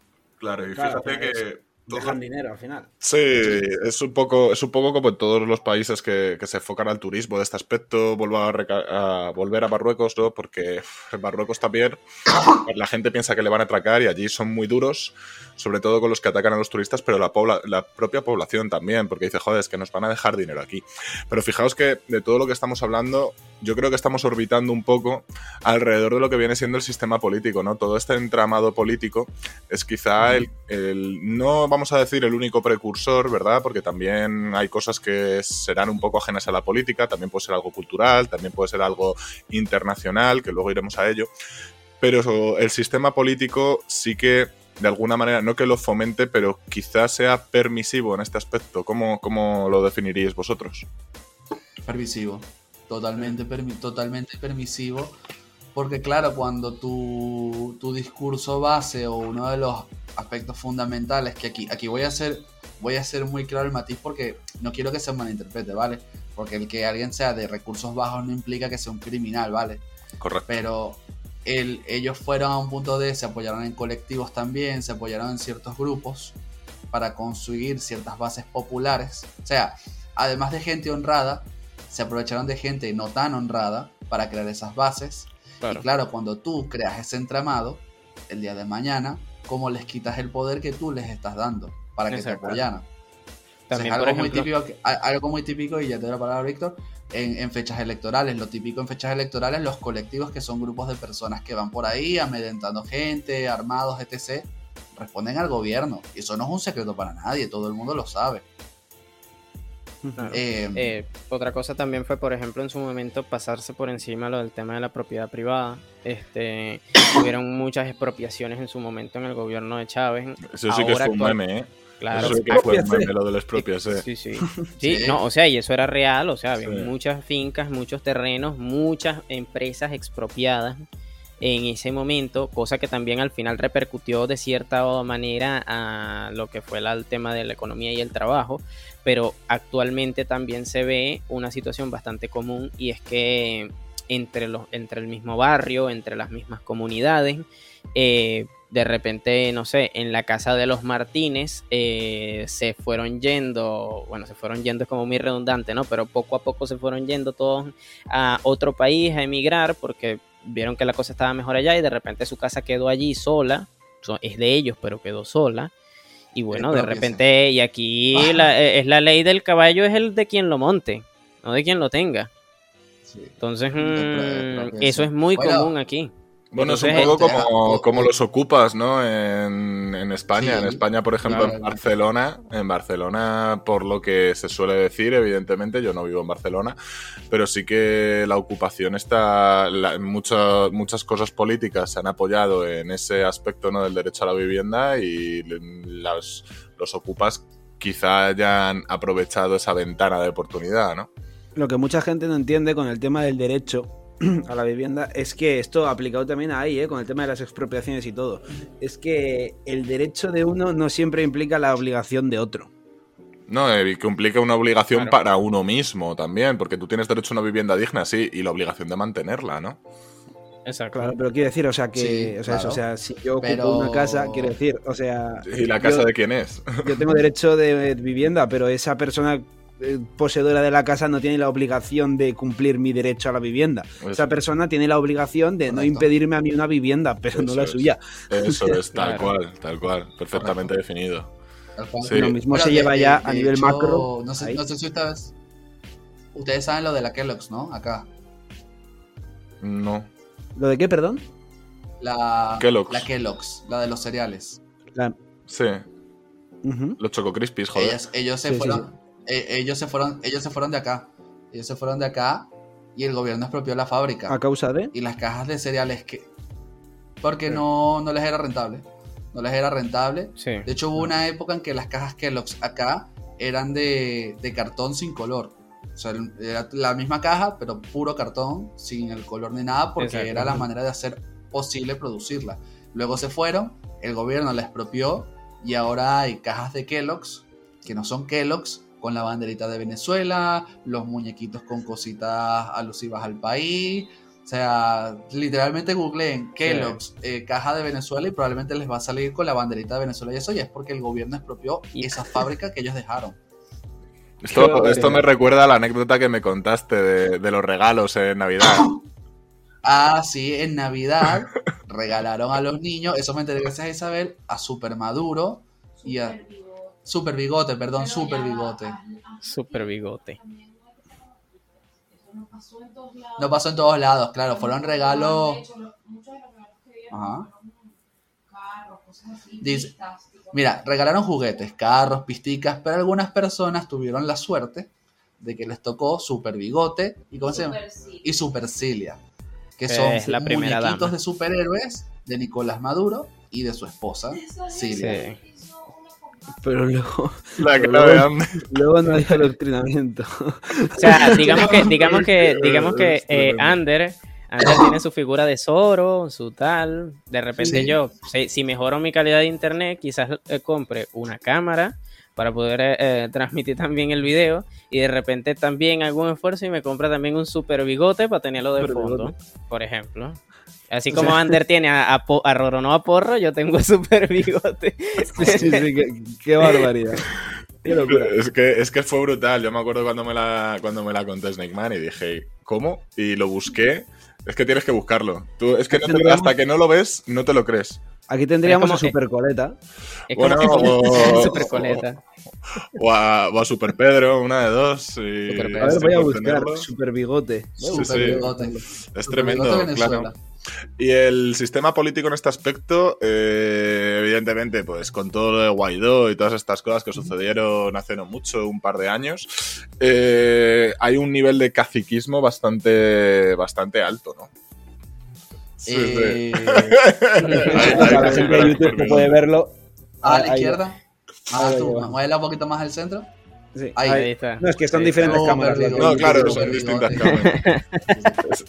No, no, pero que tienes que ver el muñeco. El muñeco es brutal, es un Sí, Ken. Es, es un Ken Ibar, es un action Es man. como un action man, exacto. Es como un action man. Y la, y la mujer de, y la mujer es la, la otra, la. Sí. la- Supercilia. La es la mujer de. de hecho, Es no se imaginan, no se imaginan los memes que salieron en redes sociales, lo ponían, ¿sabes? En, en- en poses extrañas, subían fotos. Por poses extrañas. Era buenísimo. Además, a vosotros que os gustan más los memes que otra cosa. Sí, sí, sí, no, no, espectacular. Y lo que comentas del caciquismo, eh, ya no hay casi aire político actualmente acá. Sí. La gente ya casi no habla de política. Ya se ha quemado, Eh, ¿no? Creo, creo que el año exacto. que viene, creo que el año que viene hay elecciones y la gente no va, no va a votar ni siquiera al respecto. Es lo que Sí. puedo decir sobre ello. Y porque ya la gente se desentendió al respecto de la situación, o sea, ya no hay un panorama de... La gente llegó a ese punto en que ya no confía en que vaya a cambiar algo. ¿me Es que, explico, eh, no? no, y es que, es que también triste. digamos que de, eh, en la calle lo que también se, hasta cierto punto llegó a difuminarse, eh, o lo que cree la gente. Bueno, esto es todo lo que cree la gente, esto yo digo lo que escucho. Se llegó a difuminar el tema de la separación de poderes. Bueno, eh, es que la separación de poderes es muchas veces un mito. Vamos Sí, a ahí. en Venezuela, en Pero- España y en todos los lados. O sea, la separación Lo que de pasa es- poderes en pocos Lo lugares. que pasa es que yo creo que ahí es más totalitario, ¿no? De ahí sí que se ha aglutinado de una manera. Claro, digamos que clara. ya eh, la gente percibe, mucha gente percibe el hecho de que el poder, el poder público, el poder ejecutivo, el poder judicial, el poder Sí, electoral, pues ya No hay separación. No hay no separación. hay alguna. separación. O sea, Y- ya eso es lo que percibe la gente. Y lo de, y lo de Guaidó simplemente terminó de, de desmoralizar más a las personas que creían Sí. honestamente que podía haber algo. Claro. Ya Es que también está un tema- como- También con está un Guaidó tema- murió todo, literalmente. Claro, es que O sea, también ya- hay un tema de que eh, mucha gente tiene la, la- la idea de que mm, el grupo opositor o la alternativa opositora no es tan opositora. O lo es o lo, quiere, o lo intenta hacer de cara a la galería. Pero de Vamos, que sería no como genera tú oposición. para que me ponga yo. Sí, o sea, que digamos, bueno, vamos a ponerlo, o esto es lo que dice la gente, vamos a ponerlos a ustedes para que hagan el paripé de que, ¿sabes? De que están en contra de nosotros, ¿no? pero eso es lo que percibe la gente. Yo en su momento, cuando este tipo salió, el payaso este, payaso es lo que es, sí nunca como que le tuve fe, pero porque ya era otro más. O sea, antes de él habían varios. Como que venían con las mismas propuestas. También está un tema y es que, como les dije, la sociedad venezolana está seteada de una manera y piensa que el gobierno tiene que funcionar, solo hay una forma de que el gobierno funcione y es eh, favoreciendo al pueblo según que sea las situaciones, según pues necesito una casa, pues que el gobierno me la dé, pues necesito esto, pues que el gobierno me lo dé. Sí, un poco Eh, el clientelismo, Y, ¿no? de- y- exacto, y debido a esto, también la oposición, por mucho de que sea un, un, digamos, una, eh, una oposición de cara a la galería, presuntamente, al gobierno, realmente por el sistema político que también ofrecen, no lo es. Sea, digamos, es más de lo mismo, pero con diferentes caras. Entonces, claro, al menos eh, esto, eh, claro, esto es una cosa que nosotros, lastimosamente, porque esto sucede, esto es una cosa que nosotros, Snigman y yo, llegamos a percibir, porque también somos personas que somos mucho más curiosas en este tipo de ámbitos y nos ponemos a analizar más cosas, vemos más cosas del exterior, este, pero por lo general el venezolano de a pie no nota estas vainas. O sea, ellos lo que notan es, ellos son la alternativa, eh, bueno, ellos van a pintar, ellos supuestamente sí van a hacer las cosas bien, pero el venezolano de a pie no se pone a pensar, digamos, aquí no hay la separación de izquierdas y derechas, propiamente, Aquí to- No. hay todo es izquierda, entiendo. claro. Sí, sí, yo, yo lo mantengo y hay gente que no lo entiende. Obviamente, ideológicamente hablando, el gobierno va a intentar hacer una distinción de decir que un lado es la derecha y ellos son la izquierda por una cuestión Claro, natural de, de choque político, me explico. Claro. Pero, exacto. eh, para que se hagan una idea, es como que de repente, que digo yo, Pablo Iglesias dijera que Pedro Sánchez es de derecha.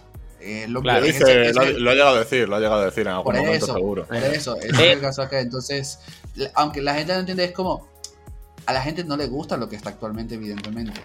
Pero tampoco le gusta ninguna de las opciones que hay en contra.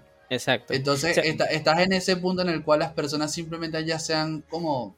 Y suena triste, pero muchos se han resignado a salir para adelante, sobrevivo. Y si tengo la oportunidad, me voy.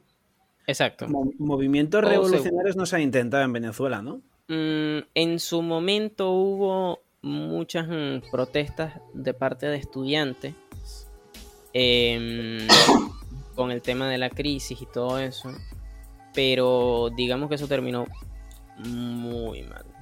Muy, Represión, pero- represiones violentas, un rollo Tiananmen Sí. en China. El ro- rollo que yo he, yo he tragado gas lacrimógeno. No jodas. Sí. Eh, Tiananmen en China, básicamente. Sí, de rollo. Las, las manifestaciones aquí las despejan con gas lacrimógeno. Sí. Hubo casos de, de gente que se la llevaron. Hubo casos de gente que la mataron. Hubo gente, casos de que les cayeron a quemar ropa con balines. Eh, o sea, las protestas en Venezuela siempre han terminado mal. Y eso por eso digo que poco a poco fue simplemente haciendo que la gente perdiera más la, la fe. Porque La desesperanza. los que, sí. lo- y, no, Sí. y, lo- y los que saben de un sistema político, más, por más crudo que suene es algo, y es que realmente lo que ayuda a que un sistema así cambie tan abruptamente es como que la, la fuerza del Estado, que en este caso sería la Fuerza Armada, digamos que esté de tu lado. Claro. Y eso Es está que- totalmente bajo el control del gobierno. Claro. Y no Sí. está. Sí, no está de tu no. lado. Sí, no, porque al final las revoluciones en el siglo XX sobre todo han sido militares. Véase el alzamiento de Franco, véase contra Batista en Cuba, véase en. Argentina con, si no me equivoco, era Perón, ¿verdad? En Argentina. Sí. Sí, Es sí, Chávez, Pinochet Chávez, Chávez al también. final del día. Creo que Pinochet también, Chávez, sí. Chávez es militar. Chávez, Chávez era le da militar. el golpe de Estado como militar y el, su consigna y como él sube es como militar. Y si ustedes buscan todo lo que es el tema de Chávez, uno de los elementos distintivos que él tiene es que generalmente sale vestido como militar con su boina roja. Como militar, exacto. Sí, es verdad. Entonces, curioso, Es decir, para vosotros, que el año pasado, o sea, que el año, el año próximo haya elecciones, eh, no os implica ni un mínimo ápice de esperanza. O sea, en- No. o sea, nada, es como un trámite, ¿no? Nada, Y ya está, de o sea. hecho, Sí, de hecho es que yo, es- es- yo me es- enteré hace, hace dos meses y le comentaba a mi novia que para que vean el nivel en que uno ha llegado, que ya uno está, que es triste, pero uno ha llegado ya a un punto que no le importa, que yo me enteré que supuestamente en diciembre de este año hay primarias de lo que es el grupo de oposición para decidir el candidato del año que viene. Sí. Yo me enteré hace dos meses. Y también, Y en el año que viene Y- habrán y ya elecciones. les cuento el tema de y yo me la son. juego.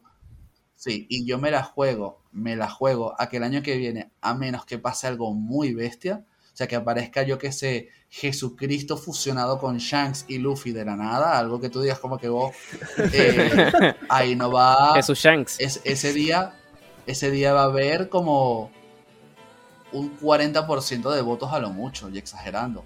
Porque Sí. tú lo ves, la gente ya no habla de casi de política en la calle. A lo, mu- a lo mucho te dicen el gobierno es una mierda, todo es una mierda, pero ya nadie te habla de, de que hay que esperar las elecciones, o de que si se viene el cambio, o de que si esta es la... Ya eso no lo... Sí, no, que Ya se ha anulado la voluntad popular completamente. Porque Sí, la sociedad Sí, se ha es que- rendido. La gente también Sí. aprendió a subsistir eh, a través de las medidas que se iban tomando y es como que bueno, las que tomen son las que es y bueno, seguiremos adelante como bienmente podamos. O sea, no es algo como que realmente se sienta en la calle que uno como ciudadano pueda elegir el rumbo del país. O sea, ya es como que estamos mm, eh, como que a la merced de ellos que toman sus decisiones que como mejor les parezcan. Y bueno, nosotros nos iremos acomodando como mejor podamos. Y el que pueda, al final esto termina siendo la ley del más fuerte. O sea, la supervivencia del más apto. Claro, eh, y en cuanto Sí. en todo esto. Dale, dale, dale, Antonio. No, no, no, no, no, eso, que lo único que yo quería decir es que a veces también veo cosas, que esto no, tampoco es por señalar, sino que muchas veces las personas a veces queremos hablar de cosas que no conocemos a la totalidad. Por ejemplo, recientemente, no sé si saben lo que ocurrió en Perú. Del, del Pedro Castillo. Estado, Sí. sí. Big Y- Man, y bueno, una eh, de las co- y una de las cosas que Es que yo escucho las noticias Es que- es por la mañana en el no, coche. no, pero- pero una de No, las no, que esto es que gracioso leí- porque. Esto es gracioso porque em, eh, Rodri me escribe, Sí. un- me mandó un DM temprano. Pasa, muchachos, es que en mi, en mi red social, con todo lo de mi, mi avatar, eh, para el que conozca One Piece es Sao, y para ese entonces estaba el tema de que es el emperador peruano y tal. Y yo por joda me puse Napo el emperador peruano en Twitter. Claro, Rodri hasta cierto punto se creyó de que yo era peruano.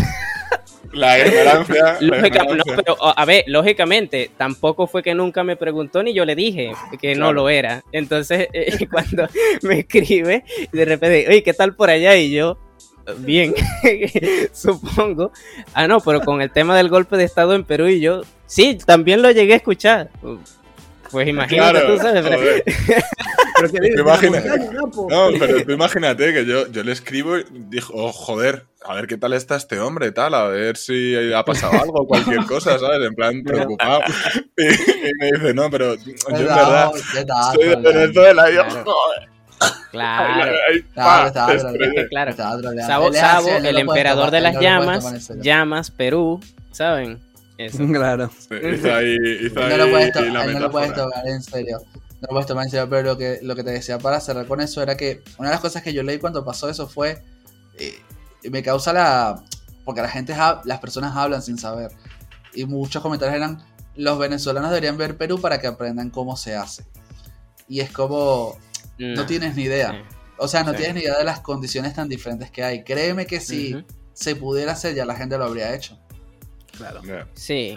También, ojo, también es una realidad que en parte eh, el país llegó hasta el punto en, estar como está por, por no hacer, por no tomar cartas en el asunto en los momentos oportunos. Eso sí es una realidad. Pero he de decir que, he de decir que, digamos que el meme de Guanozuela es real. O sea. Sí, sí. Es más o menos parecido. O sea, tú dices, bueno, no es tanto, no es tanto ir a partirle la calorochi, sino que de repente tenemos un bicho, ¿sabes? sí, sí, no, la verdad frente es bastante. Sí, sí, sí. Se puede hacer una, una comparativa muy interesante. Fijaos que yo una de las cosas que considero, ¿no? Es que, joder, con una población que ha perdido ya toda la, fuerza de voluntad, ¿no? Que está anulada, por así decirlo. Entonces, claro, en cuanto a sueldos y coste de vida van a vivir a lo que sea el gobierno, pero claro, en cuanto al emprendimiento, por ejemplo, sí que parece una gilipollez, pero sí que si se empiezan a crear empresas, eso sí que puede atraer foco internacional y de ahí sí que se puede hacer una fuerza, ¿no? Entonces, el tema del emprendimiento y demás, ¿cómo veis vosotros el tema del emprendimiento y qué opináis de si se pudiese, claro, nos vamos a meter en territorio porro, ¿no? En territorio completamente suposición, con, imaginaos, cuatro empresas potentes de diferentes sectores, imagínate, tecnológico, agrario, ganadero y yo qué sé, por poner otro de servicios, ¿vale? de ahí sí que se podría hacer algún tipo, ya no de movimiento, sino fuerza, porque al final ya sabemos que muchísimas veces eh, las empresas que son potentes eh, tienen una influencia muy grande al final en el designio de un país.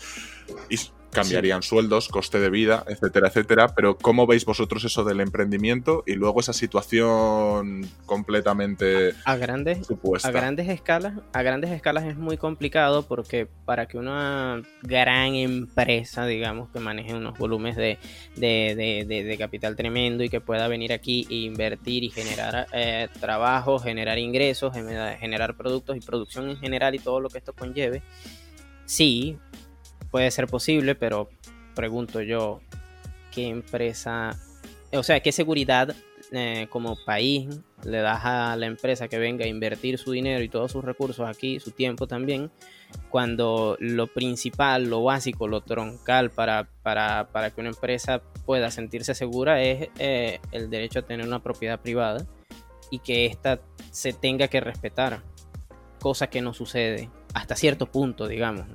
Entonces eh, es complicado que una empresa venga y haga una inyección gigantesca de dinero para comenzar a, habilitar cierto mercado, cierta producción, cuando no le das esa seguridad como país e incluso como sociedad, porque también es un hecho de que en muchas oportunidades ciertos sectores de la sociedad apoyan esto, no lo rechazan. Claro, entonces sería algo cultural, ¿no? Por así decirlo. Claro, es que todo esto, digamos que eh, el gobierno de Chávez aprovechó el hecho de que, como digo, históricamente hemos sido una, sociedad paternalista, eh, históricamente hemos sido una sociedad paternalista y este señor vino con, lo que mejor le servía a esa sociedad, que era ofreciendo muchos más beneficios a coste de eh, joder al empresario, a la empresa privada y al final esto terminó repercutiendo en que muchas empresas Voy a poner mi ejemplo puntual. Cuando trabajaba eh, en la empresa en donde estaba, eh, estuve en el sector automotriz durante dos, tres años. Y lógicamente aquí habían plantas de producciones en donde se producían repuestos, en donde se producían incluso hasta vehículos, se ensamblaban vehículos. Y eso dejó de funcionar en el momento en el que las, las medidas económicas pues tuvieron que ajustarse para poder mantener todo este tema de, tener esa sociedad, o bueno, ese gobierno paternalista. Entonces, lógicamente, eso se fue cortando, eso se fue cortando, eso se fue disminuyendo hasta el punto en el que de repente, siendo una empresa, eh, un concesionario certificado, de repente venía un vehículo para requiriendo cierto servicio, y igual el repuesto lo teníamos que buscar en el mercado normal, por mercado libre en lugar de tener, como quien dice, una línea de eh, una línea de teléfono directa a la, planta de producción en donde nos la facilitaran y nos enviaran.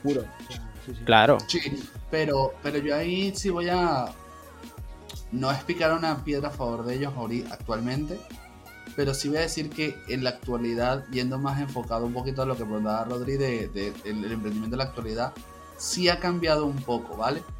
Sí se han dado cuenta de que, de que tienen que bajarle dos. Todavía no te voy a decir que es el ambiente más seguro del mundo para un empresario privado, pero sí te das cuenta que empiezan a surgir cada vez más negocios, ¿sabes? Más modelos de negocios, más cosas nuevas. Y es porque ellos poco a poco le han ido bajando dos porque saben que requieren de, que la gente venga a invertir. Claro.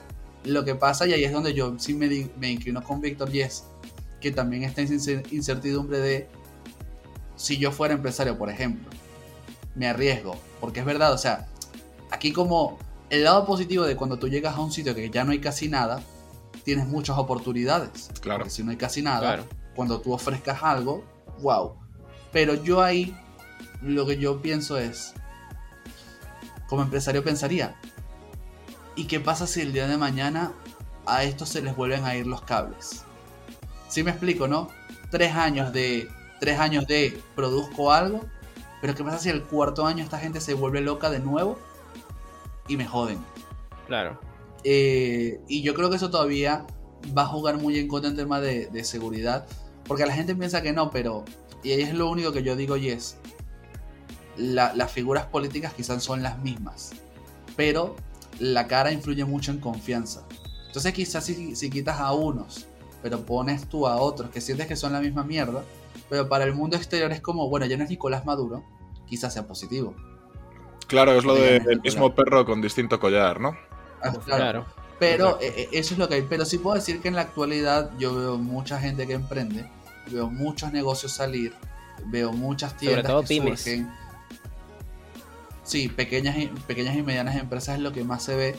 Em, y yo siento que sí hay, hay opciones porque, claro, como digo, eh, llegamos a un punto tal en el que no había nada, que tú empiezas a ofrecer algo que no llegaba y la gente se vuelve medianamente loca en términos positivos, ¿sabes? De quieren comprarlo porque es que no se conseguía.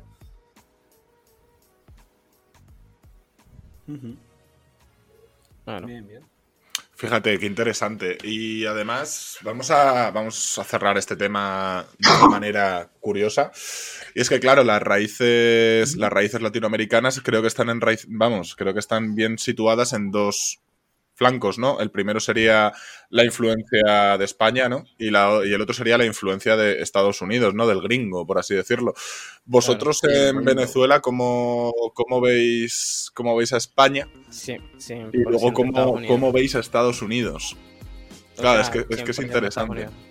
Sí, sí, o sea, incluso hasta en el modelo de cómo trabaja. O sea, hemos adoptado muchos modelos de cómo se trabaja, de cómo ¿sabes? De cómo se vive incluso, de las marcas, bien sea, o sea, de España, para que nos entendamos, para el venezolano de a pie. Y, para el venezolano, los anglicismos es brutal. El delivery, el no sé qué, el tal. Para, el, para, el, para el venezolano de a pie, el español es eh, uno más, ¿sabes? Es como, mira, este señor vino, de repente este señor también fue obrero en su momento, de repente este señor gestionó muy bien sus recursos por el hecho de que también ustedes cuando, bueno, ustedes, los españoles venían, venían también de una crisis, eh, como que eso como que también eh, ayudó a que ayudó a, ayudó a que ayudó a que también pudieran tuvieran mucho más los pies sobre la tierra y gestionar mucho mejor sus recursos y hoy en día quizás son personas que de repente pueden tener un negocio, un pequeño negocio, una cosa así y ese es el español, pero es que el gringo ya es algo aquí al menos hasta aspiracional. El gringo de repente era el que venía eh, a supervisar el, cómo se trabajaba en, en, los puestos de extracción petrolera y de repente él es el que venía y te explicaba cosas y de repente él es el que venía y te enseñaba otras, otras técnicas, ¿sabes? Era como algo mucho, muy aspiracional, muy... No sé, es como decir... Como si fuese que iba por delante, ¿no? Claro. la jerarquía, ¿no? exacto. El español era el de al lado, ¿sabes? Si, si se quiere hasta el vecino. El gringo era el que venía y te enseñaba. De hecho, cada día somos más vecinos. Sí.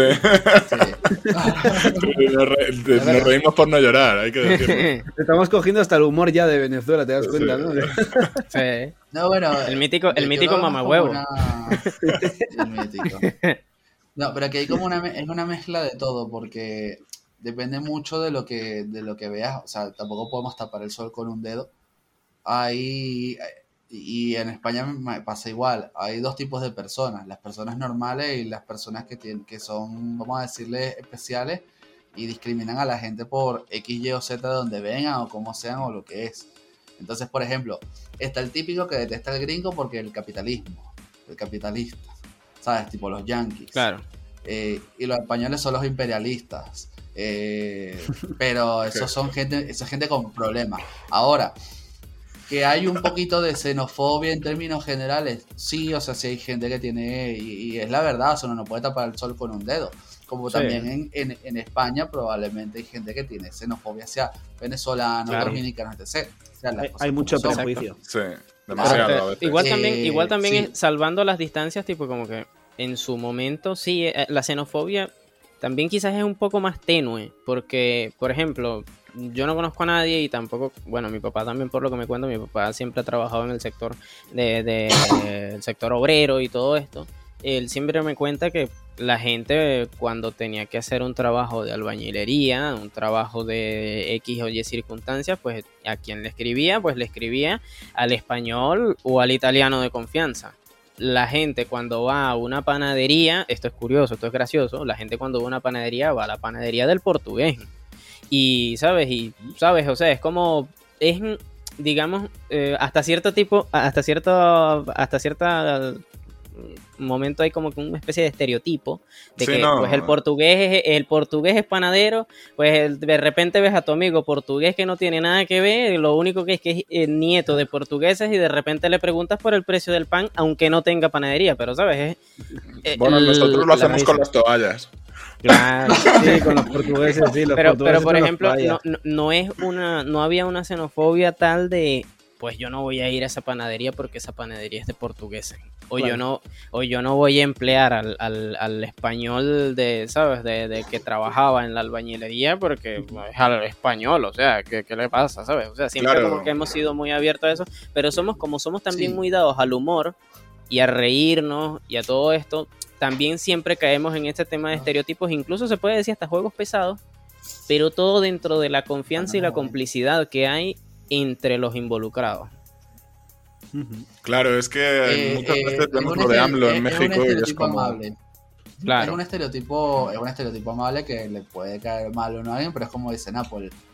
El portugués es el panadero, el italiano es el carnicero y el Sí, no, el, andaluz es vago, el vasco es un bruto, el madrileño es un chulo. Sí, eh, sí, lo decía más que nada por, por eso de México, ¿no? Con, con AMLO y demás, que a veces se suelta unos discursos y también, bueno, pues el, célebre ¿por qué no te callas? ¿no? De, del emérito a, Hugo Chávez, que fue, fue también bastante, bastante curioso.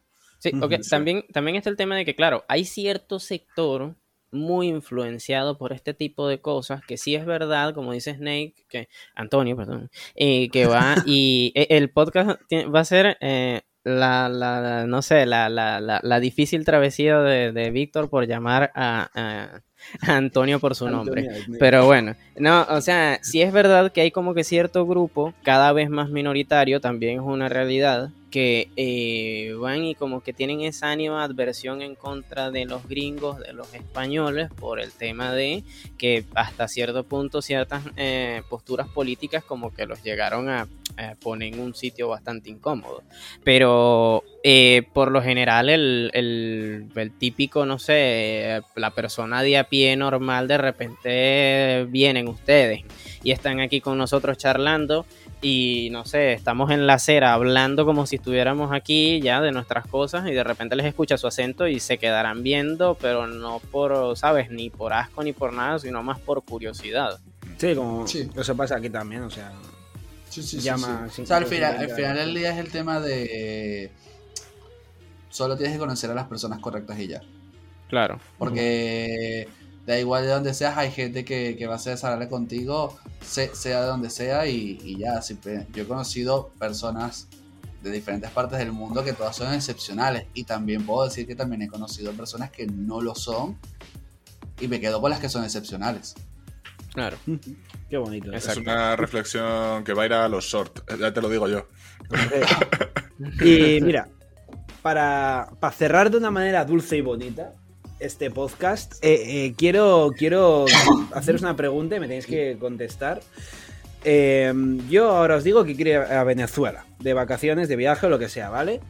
Eh, Y os pido que me recomendéis un plato, sea cual sea el lugar al que tenga que ir, un plato para comer y, y- y que estéis orgulloso de la gastronomía venezolana a raíz de ese plato. ¿Cuál es ese plato que me recomendéis cada uno?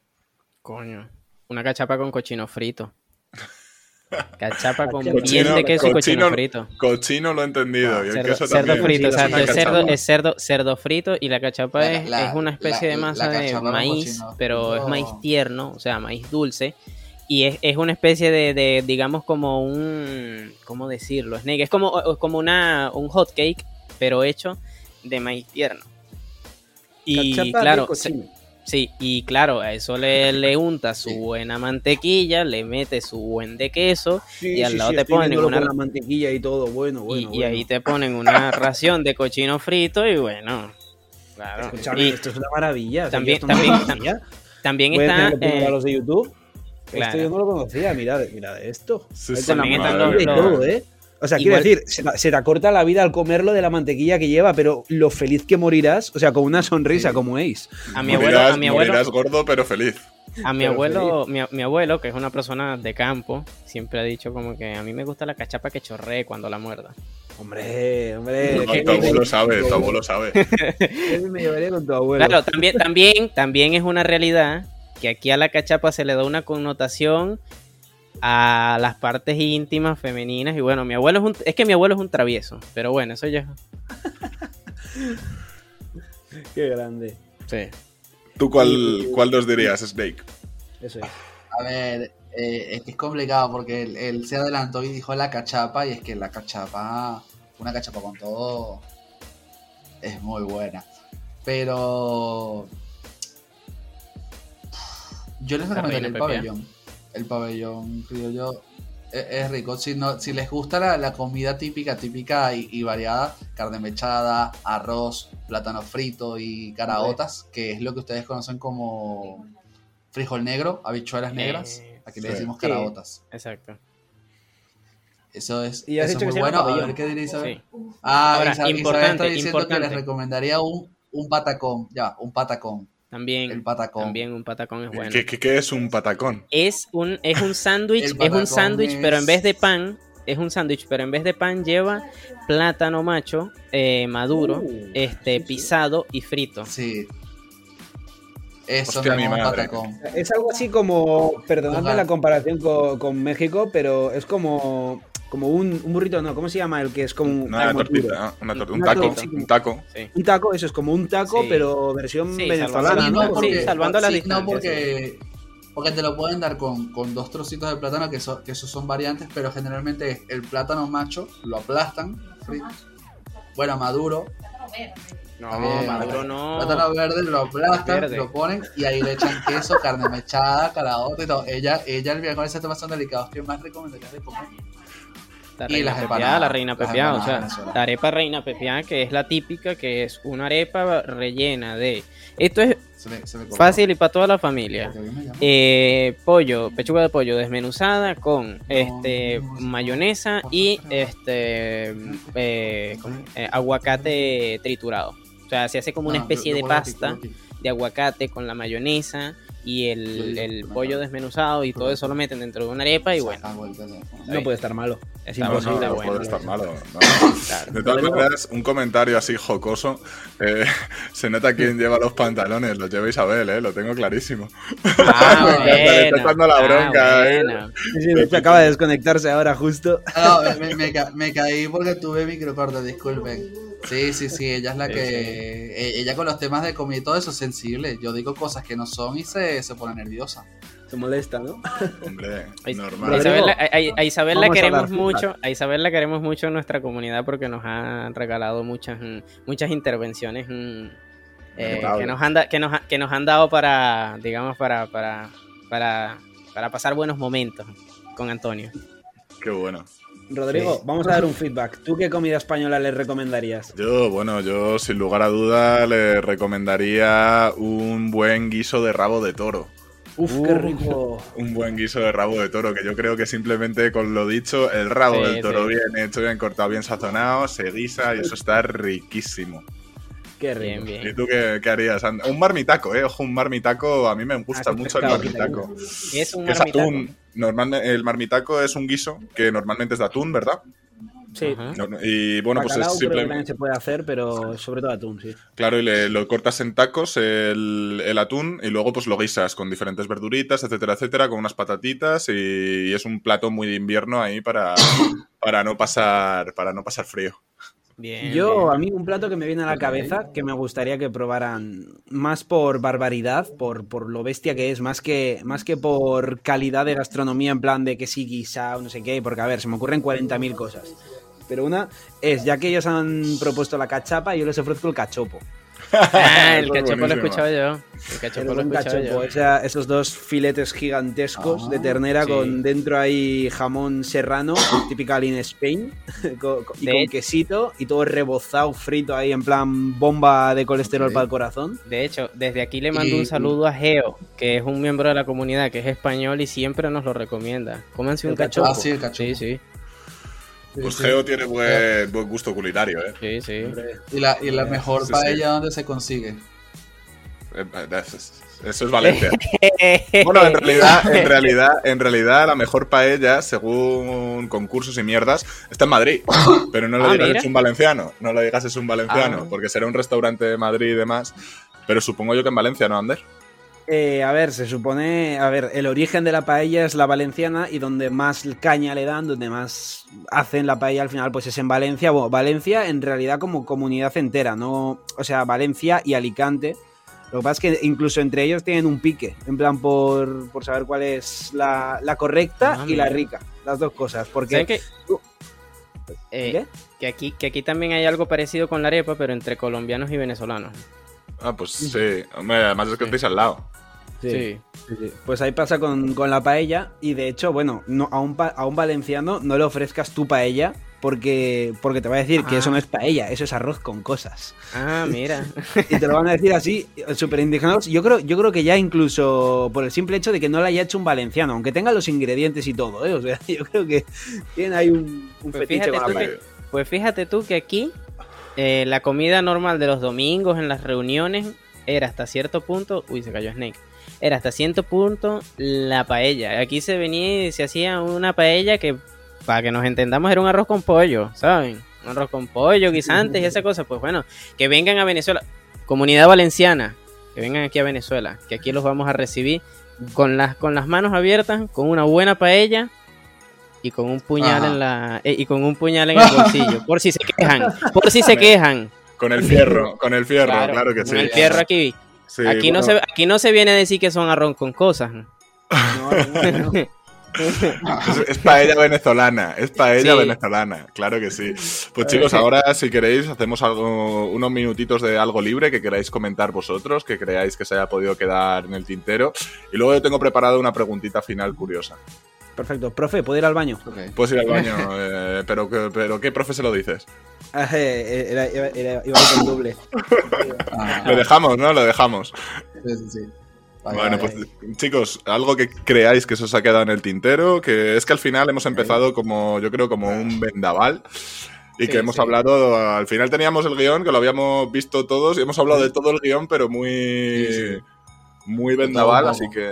Ah, que aquí también, o sea, a mí me gustaría decirlo del tema de que muchas veces eh, se juega con, o sea, incluso porque en nuestra comunidad también hay, hay chicos que son españoles y siempre como que hay esa especie de tono delicado de, de oye, pues, ¿sabes? Se, se ponen en la posición de los robaoros, co- como lo hacemos chiste ahora, pero que como que siempre se ponen como que en esa posición delicada de, uy, cuidado lo que digo, Tranquilos muchachos, no todos somos, eh, no- la- de hecho la grandísima mayoría de los latinos no somos así. La mayoría nos jugamos eh, igual con ustedes, tenemos chistes, somos, eh, de hecho entre, entre toda Latinoamérica hay mucho estereotipo, de repente los peruanos son los que hacen esto, los eh, bolivianos esto otro, tal y cual. O sea, lo que digo es que a veces como que hay cierto, ¿sabes? Como que de, ese tono delicado de, oye, cuidado que esta gente como que de repente me pueda recriminar ciertas cosas. La mayoría no somos así. La mayoría lo que buscamos es pasárnoslo bien. Somos personas alegres como conjunto, eh, como incluso se podría decir como, como, no sé, como este continente. Somos personas alegres por lo general y siempre como que estaremos dispuestos a mm, tener amistades, a jugar, a, hacer siempre los chistes y las cosas, así que eso, que no se sientan eh, como culpables tampoco por el hecho de que en algún momento qué sé yo quién eh, jodió a qué sé yo quién, eso ya pasó. O sea, eso no hay ningún problema con eso. La grandísima mayoría somos personas que tenemos, eh, como decimos aquí, las bolas bien puestas y que sabemos quién hace las cosas bien y quién hace las cosas mal y no le andamos tirando mierda a nadie de gratis, solo por su nacionalidad. Bueno, a veces sí, pero solo si dicen que la arepa es colombiana. No, mentira. pero solo si dicen que la arepa es colombiana. No, mentira. Los colombianos. Un, un abrazo y un beso también para los colombianos. Yo solo tengo, yo solo tengo algo contra los franceses y es muy complicado de explicar. No, no, lo es, no lo es, no lo es. Es que Latinoamérica y España estamos deberíamos estar mucho más unidos porque tenemos más en común entre nosotros que, por ejemplo, España con Francia. Eh, es como el día y la noche. Aquí tenemos sol, allí tienen mierda, pero bueno, el odio a los franceses gratuito. es un poco. No, pero ya igual, no, es que los odie a ellos, pero hay unos en particular con los que he tenido malos tratos. Vamos a dejarlo hasta ahí. Este. Yo suscribo a las palabras de Napo al final. Yo creo que lo más importante es que todos tenemos problemas al final del día. X, Y o Z país, todos tienen problemas, pero es desagradable, no desagradable, sino que es incómodo cuando la gente como que te intenta tratar con condescendencia, como diferente, como que coño, es que eres de Venezuela, es que la estás pasando mal, es que ya yo sé que la, que la pasé mal, yo sé que tuve que estar alta, o sea, ya uno lo sabe, ya aún así uno está relajado, como si nada, ¿sabes? Tipo, mm, eh, todos somos iguales al final del día. Claro. con nuestros problemas, evidentemente, pero... Es como que también a mí me puedes decir hijo de puta, que también a mí me puedes decir cabrón, ¿sabes? Eh, y por favor, lógicamente tampoco de Con el, y por favor, paremos con el chiste del zombie, por favor. La crisis alimenticia del 2017. Ya, a ver, o sea, gente, en tal caso digan, la gente, pobres, pero por Dios. Claro, exacto. Díganos pobres, tenemos comida. Los que trabajamos tenemos comida, muchachos. Eso ya es un mito. Los que trabajamos tenemos comida. Madre mía. Bueno, pues... No tienes buen internet todavía, pero poco a poco. pero, poco a poco, pero poco hay, a poco. Hay un detalle, hay un detalle antes de haceros la pregunta, hay un detalle curioso que es que justo Antonio ha hablado del, del internet de Víctor y se le ha caído a Antonio y no a Víctor. Sí, sí, sí. El, no, pero karma hay. El karma. No, no, es que él es una, yo lo he dicho, yo lo he dicho, él es una mala persona. Dios castiga. no me el Espíritu Santo. Qué bueno. Pues mirad, chicos, así a bote pronto, eh, os voy a hacer una pregunta que a ver, a ver qué os parece. Y es: ¿qué consejo os dieron de pequeños que decís, nah, esto no es así? Y que ahora os habéis dado cuenta de que tenían más razón que un santo. Mm, yo puedo decir que más hace el que mueve las manos llorando que el que solo se sienta a llorar. Hostia.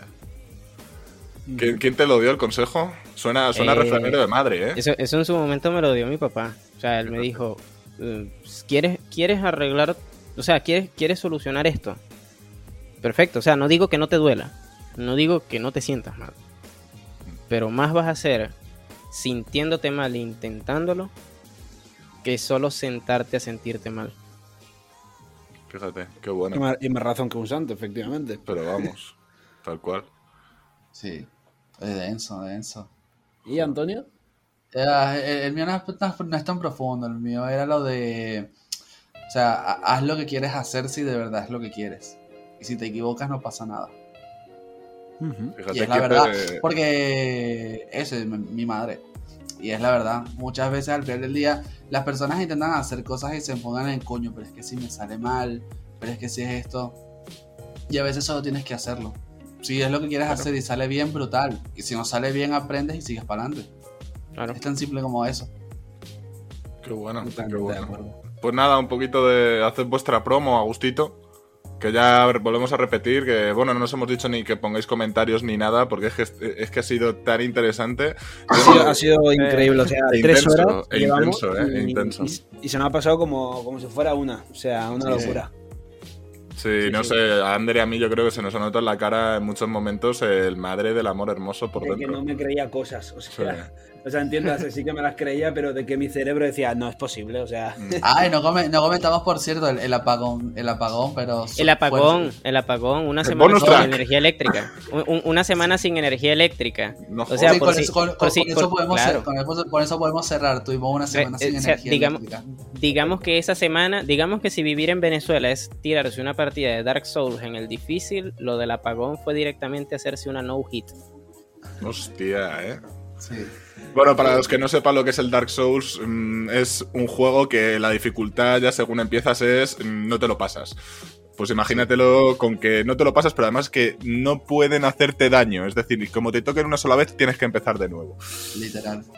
Pero bueno, Madre mía. de- del resto del resto nos la pasamos bien aquí. O sea, yo creo que Víctor está igual que yo. Fue un Sí, sí, gran sí, espacio. sí. De verdad que darle las gracias porque estuvo interesante la charla. Sí, sí. Más que nada nos interesa que la gente que, que más allá de los madres del amor hermoso y todo eso, se hayan reído, se hayan divertido, hayan Claro. pasado bien, porque al final también lo importante de llevarse de acá es como que eh, uno tiene que aprender a ver lo positivo incluso en momentos complicados. Claro, exacto. Así como sales para adelante. Y de verdad, darle las gracias a Ander, a, a Rodrigo por el espacio, a todos los que nos vieron, a los que estén comentando. Espero que lo hayan disfrutado. Y sobre mí rápidamente decir que, como dije, yo me dedico como, como ellos dos con un canal de One Piece, Monkey D. Snake Man, donde hablo del capítulo, hago teorías, a veces hago stream, de todo un poquito, curiosidades.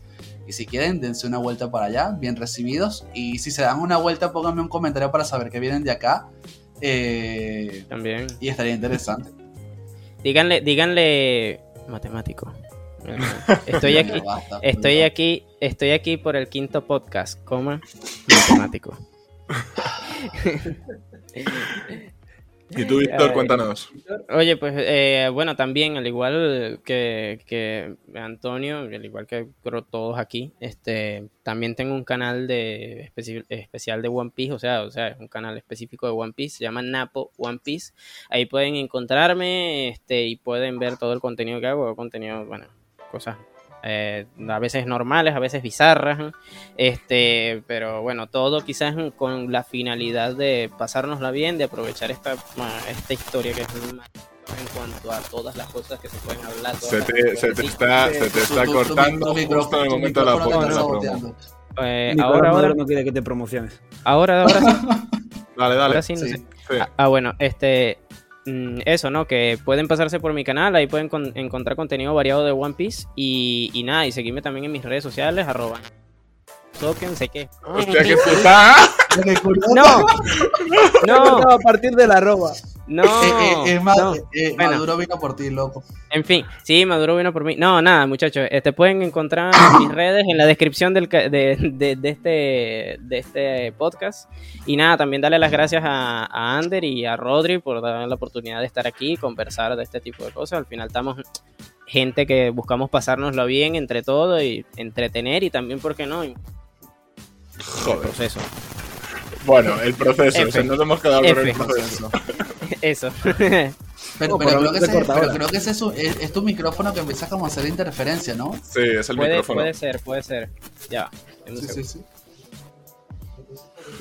Pues nada, chicos, eh, por mi parte ha sido un gran placer teneros aquí, que nos hayáis ilustrado un montón de cosas. Yo creo que hemos desmitificado mucho y sobre todo la lección que nos han dejado ellos es que nos dejemos de tanta gilipollas de compasión y demás. Son personas, han tenido una vida X, han tenido una vida ahí, pero que se pueda hablar con ellos, que la situación en Venezuela era de una forma hace tiempo, ahora es de otra, tienen su situación evidentemente a día de hoy que será más menos preocupante dependiendo de la región donde vivas, como hemos podido comprobar con una persona que vive en la capital y con una persona que vive en el interior, como ellos dicen.